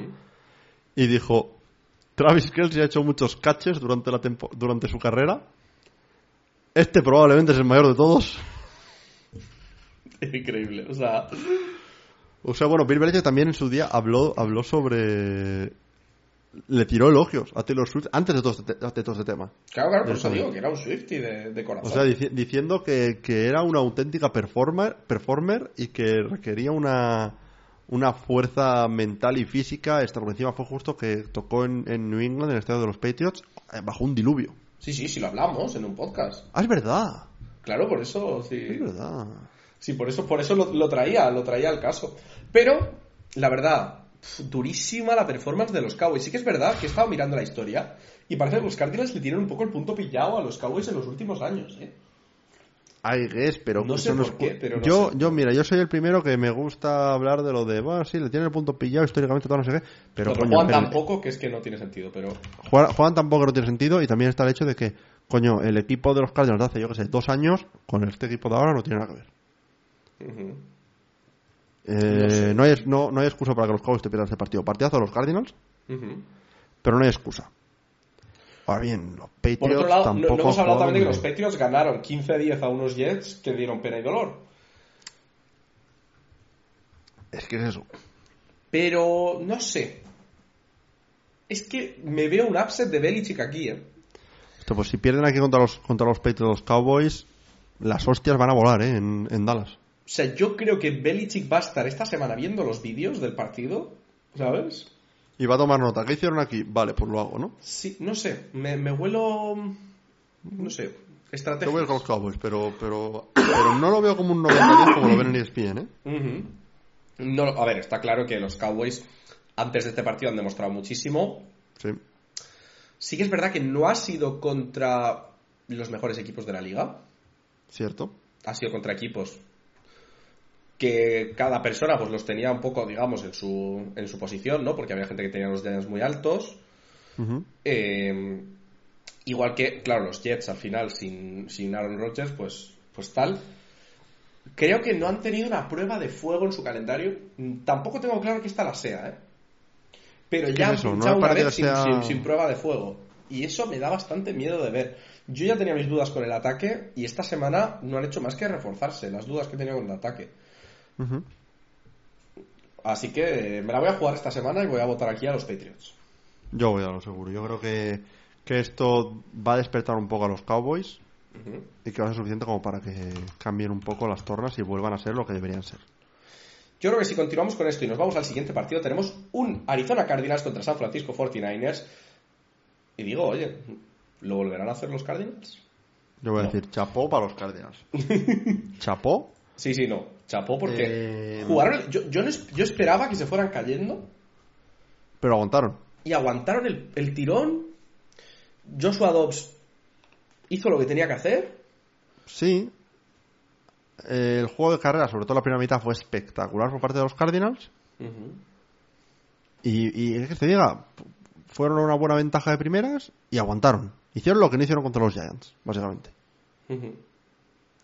Pero juegan contra los 49ers, yo lo siento, tío. No, no me vas a hacer todo semanas seguidas. Eh, San Francisco es un señor equipazo. Brock Purdy está invicto en, en temporada regular. Y es que tampoco veo capaces a los Cardinals de superar la barrera que han puesto los 49ers, que es 30 puntos. Anota 30, más de 30 puntos y ganas. Los Cardinals no han conseguido pasar de 30 puntos. De hecho, los Cardinals llevan sin conseguir pasar de 30 puntos desde el 22 de noviembre de 2022. Ah, no, mentira. Ahí pasaron los 49ers de 30 puntos. Los Cardinals llevan sin pasar de 30 puntos desde el año... Ah, desde septiembre De 2022, ¿no? de 2022. Un año. Pues ya está. Que fue ese partido ese partido que, que ganaron ahí. ¿O se me ha ido la bola? ¿A quién? No, perdón, a los, Sa- a los Saints. Ah, ok. No fue septiembre, fue octubre, perdón. No, un año Bueno, igualmente. Ya no leer. igual. Pero sí. Pero no lo veo, no, o sea, no, no soy capaz de verlo. Mm, La verdad, lo que he visto de los Cardinals hasta ahora, me ha parecido que una franquicia que está buscando tanquear, con unos jugadores Y un a coach. por todas, y un coach que Eh, ya lo hablamos la semana pasada, Gannon está haciendo un papelón. Sí. Y está como consiguiendo motivar a los, a los rookies, a todos los rookies que hay en esa defensa, esa defensa tan Dios. joven. Eh, y, y además ese ataque que está funcionando, no sé. Tengo muchas ganas de ver si los Cardinals son capaces de crecer a lo largo de este año. Y llegar a, yo qué sé, a unas cinco victorias, ¿sabes? Me parecería un- Cinco, cinco no sé si llegarán, pero yo creo que una o dos más roban a lo largo de, de la temporada. Si continuamos con el siguiente partido, tenemos un partido entre los Chiefs y los Jets, que yo creo que esto es de los Chiefs. Eh, los Chiefs que vienen de hacer, pues básicamente un partido como el de los Dolphins, pero dejando descansar a, a- a Mahomes a, a mitad de- del, del partido. Un Mahomes Y- y- que le salía todo Sí. hasta que Y- le dieron un golpecillo en el tobillo. Que empieza a ser preocupante lo de los tobillos de Mahomes. Pero Eh, yo creo que, que- que es que jugaron muy, muy inteligente lo de quitar los jugadores del campo. Y, y unos Jets que su principal noticia es que han traído a Trevor Simian como, como nuevo quarterback 3 del equipo. Os fijaréis en que es una noticia tan pequeña que no la hemos puesto ni como noticia principal en el podcast. Hemos hablado más de la posibilidad de que traigan otro quarterback. Que de eso. Eh, ganan los Chiefs. Los, Sí, los Jets y- y- no, y ya, por último, una cosa nada. más siguen, teniendo, siguen teniendo una muy buena defensa, pero los Chiefs. Pues solo, solo decir por última cosa de los Jets que este fue un partido de esos de decir esto es lo que se, se teme la gente con Zach Wilson. Sí. Y yo creo que para cerrar un poco esta semana tenemos el partido en Monday Night. Por, un- por primera vez en, en dos, en tres semanas ahora tenemos solo un Monday Night. Y tenemos un partido otra vez bastante one-sided, en mi opinión. Un partido entre los Seahawks y los Giants. Un partido bastante one-sided, pero que creo que se les puede complicar a los. Seahawks Hay más más de posibilidad parece. upset de lo que parece. Sí, eh, tenemos unos hijos que protagonizaron un partido que empezó siendo bastante aburrido contra, contra, los, eh, contra Carolina, pero la verdad el ataque volvió a demostrar bastante. Eh, la verdad, un problema un poco gordo de los hijos de convertir terceros downs. No sé si, si sabes la estadística, pero convirtieron solo 3 de 12 terceros downs. Yikes. sí, yikes, porque además estaban jugando contra los Panthers. Que tienen buena defensa, por lo menos. Y los Giants, que básicamente pues San Francisco les hizo lo que se esperaba que les hiciera San Francisco. Sobre y que todo la teniendo verdad. en cuenta que Saquon no jugaba. Sí, es que eso, eso es otra cosa. ¿Saquon llega esta semana? Buena pregunta. Yo imagino que sí, porque no se le puso como una lesión gorda. A ver, supuestamente era week to week. Había rumores en el último momento que igual jugaban el jueves, así que con 10, no, con de hecho con 11 días de descanso, si no me equivoco, debería de poder volver. El tema es si volverá al 100% o si será un Saquon al 80%. El tema con los Seahawks es que me han parecido inconsistentes, ¿sabes? A mí O también. sea, no sé. Y el, el motivo es evidente. No le dan balones a Tyler Lockett. no lo digo porque lo tengamos en fantasy. Pero nada, ¿eh? nada. O sea, durísimo. Es que estábamos viendo el partido diciendo, por favor, un balón, por favor, un balón, por favor. Y no paraban de darle el balón al puto running back, Y a Jake Bobo. que lo teníamos en contra, al puto running back. Eh, no solo eso, ver, sino que eh, además eh, tienen jugadores que, que tiene pinta de que a lo mejor Jamal Adams vuelve a los hijos. Lo cual es un puto... Yo, la verdad, para mí esto es Seahawks, ¿eh? Venga, no he hecho una Spicy Pig en toda la semana. Venga, Eso los. Móntate en el barco de, móntate en el barco de Rubén. Llevo, llevo toda la offseason diciendo que los Giants que no me acaban de convencer tal. Pero guay, no. Los Seahawks no me han convencido mucho este par de semanas. Yo, fíjate, decidí confiar en los Saints. Sí, así pasó. Y Así con que ya sabemos la narrativa, ¿no? Los Giants empezarán ganando y los Seahawks remontan. Ahora, la Eh, pregunta es, ¿cuántos puntos se van a anotar en este partido? 35, un, un 21-14. 52. ¡Hostia! Va a ser un... Va a ser, va a ser apretado, ¿eh? Va a ser un 28-24. Ok. Ok. Me parece así Eh, como... I see you. I see Fíjate, you. que creo que es la primera vez que hago una predicción más o menos lógica de una puntuación fácil que pueda aportar Eh, en la sí, de, una, de una puntuación que no va a ser origami, ¿sabes? Cosas así. Em, porque iba a decir 27-25 y luego pensaba, uff, es que esa es un poco ya Es más un raro". poco más complicado eso. Pero vamos a hacer nuestro recap rapidito para cerrar nuestras predicciones de la semana y como soy listísimo he cerrado la ventana, pero está de nuevo y vamos para allá. ¿Estás listo, Kurum? Estoy listo. Como siempre va a decir el partido, yo digo mi pick. Si es la misma la, la de Choli, pues él no dice nada. Si dice la contraria, pues dirá la contraria. Exactamente, y vamos para allá. Mm, Lions Packers, Lions, Falcons Jaguars, Jaguars, Falcons, Dolphins Bills, Dolphins, Broncos Bears, Broncos, Bears, empate. empate, sí, es verdad. Ravens Browns, Ravens, Bengals Titans, Bengals, Rams Colts, Colts, Rams Buccaneers Saints, Buccaneers, Commanders Eagles, Eagles, Vikings Panthers, Vikings, Steelers Texans, Steelers, Raiders Chargers, Chargers, Patriots Cowboys, Cowboys, Patriots Cardinals 49ers, 49ers, Chiefs Jets Chiefs y Seahawks Giants. Giants. Seahawks. Estamos demasiado de acuerdo y eso, Y eso me da miedo. Porque incluso en las que estamos en desacuerdo tengo mis dudas. Pero veremos a ver qué pasa. La NFL siempre consigue sorprendernos y la verdad esta semana no ha sido nada contrario a lo que la NFL nos suele ofrecer. Y Es una frase muy este. de Mariano Rajoy. Sí, sí, sí. son- es el alcalde el que quiere que el vecino sea el alcalde. Pero solo quiero traer un cortito off, Off topic, topic. ¿Sí? que es Kuru, tienes que verte ya Only Murders in the Building. Eh, Es sí, una debería. necesidad. La primera temporada es buena. La segunda es mejor. Pero es que la tercera es aún mejor. Vale, me estoy viendo de ver ahora mismo. Ay, tengo muchas ganas de verla. No, no la he cogido todavía por banda. chula. Em, no, no, no, o sea, no sabía nada sobre la serie al margen de que era de cocina. Sí. Eh, me la esperaba más seria, podría decir que es la palabra. Yo, sobre todo, digo que es muy frenética, ¿no? Como es que- muy frenética, es caos constante, sí. como casi Pero como eso- meterte en una cocina de verdad, ¿no? Un poco... Sí, yo escucho a gente que trabaja en el mundo de la cocina que dice que es bastante parecido al mundo de tal. Pero me esperaba algo más serio. Toca temas serios y tal, pero muy lighthearted, un poco. Me gusta, me gusta mucho. Es, es cortita, son dos temporadas y los episodios son de media hora, así que... Y son de nueve episodios la temporada, o ocho o algo así. Pues yo ya te lo dije hace un año. Te vuelvo a vender Only Murders in the Building. Y si no ¿Te me crees a mí, sí. Dime, dime, dime. Cree- puedes creer a Selena Gómez, Hombre, eso siempre. a Steve Martin, a Martin Short, o a adiciones increíbles de la nueva temporada, como Meryl Streep Hostia. o Paul Rudd. Rudd. Vale. Ahora mi contraargumento es que mi novia quiere ver Better Call Saul después de después de ver de ver. Así ¿Os que metáis en ese berenjenal ahora? Son muchos episodios, son muchas temporadas. pues tienes el número de mi novia, se lo dices. Así Sí, que no. Only Murders in the Building le va a encantar. Sí, es sé. una serie de asesinatos, de gente que escucha podcasts, Hola.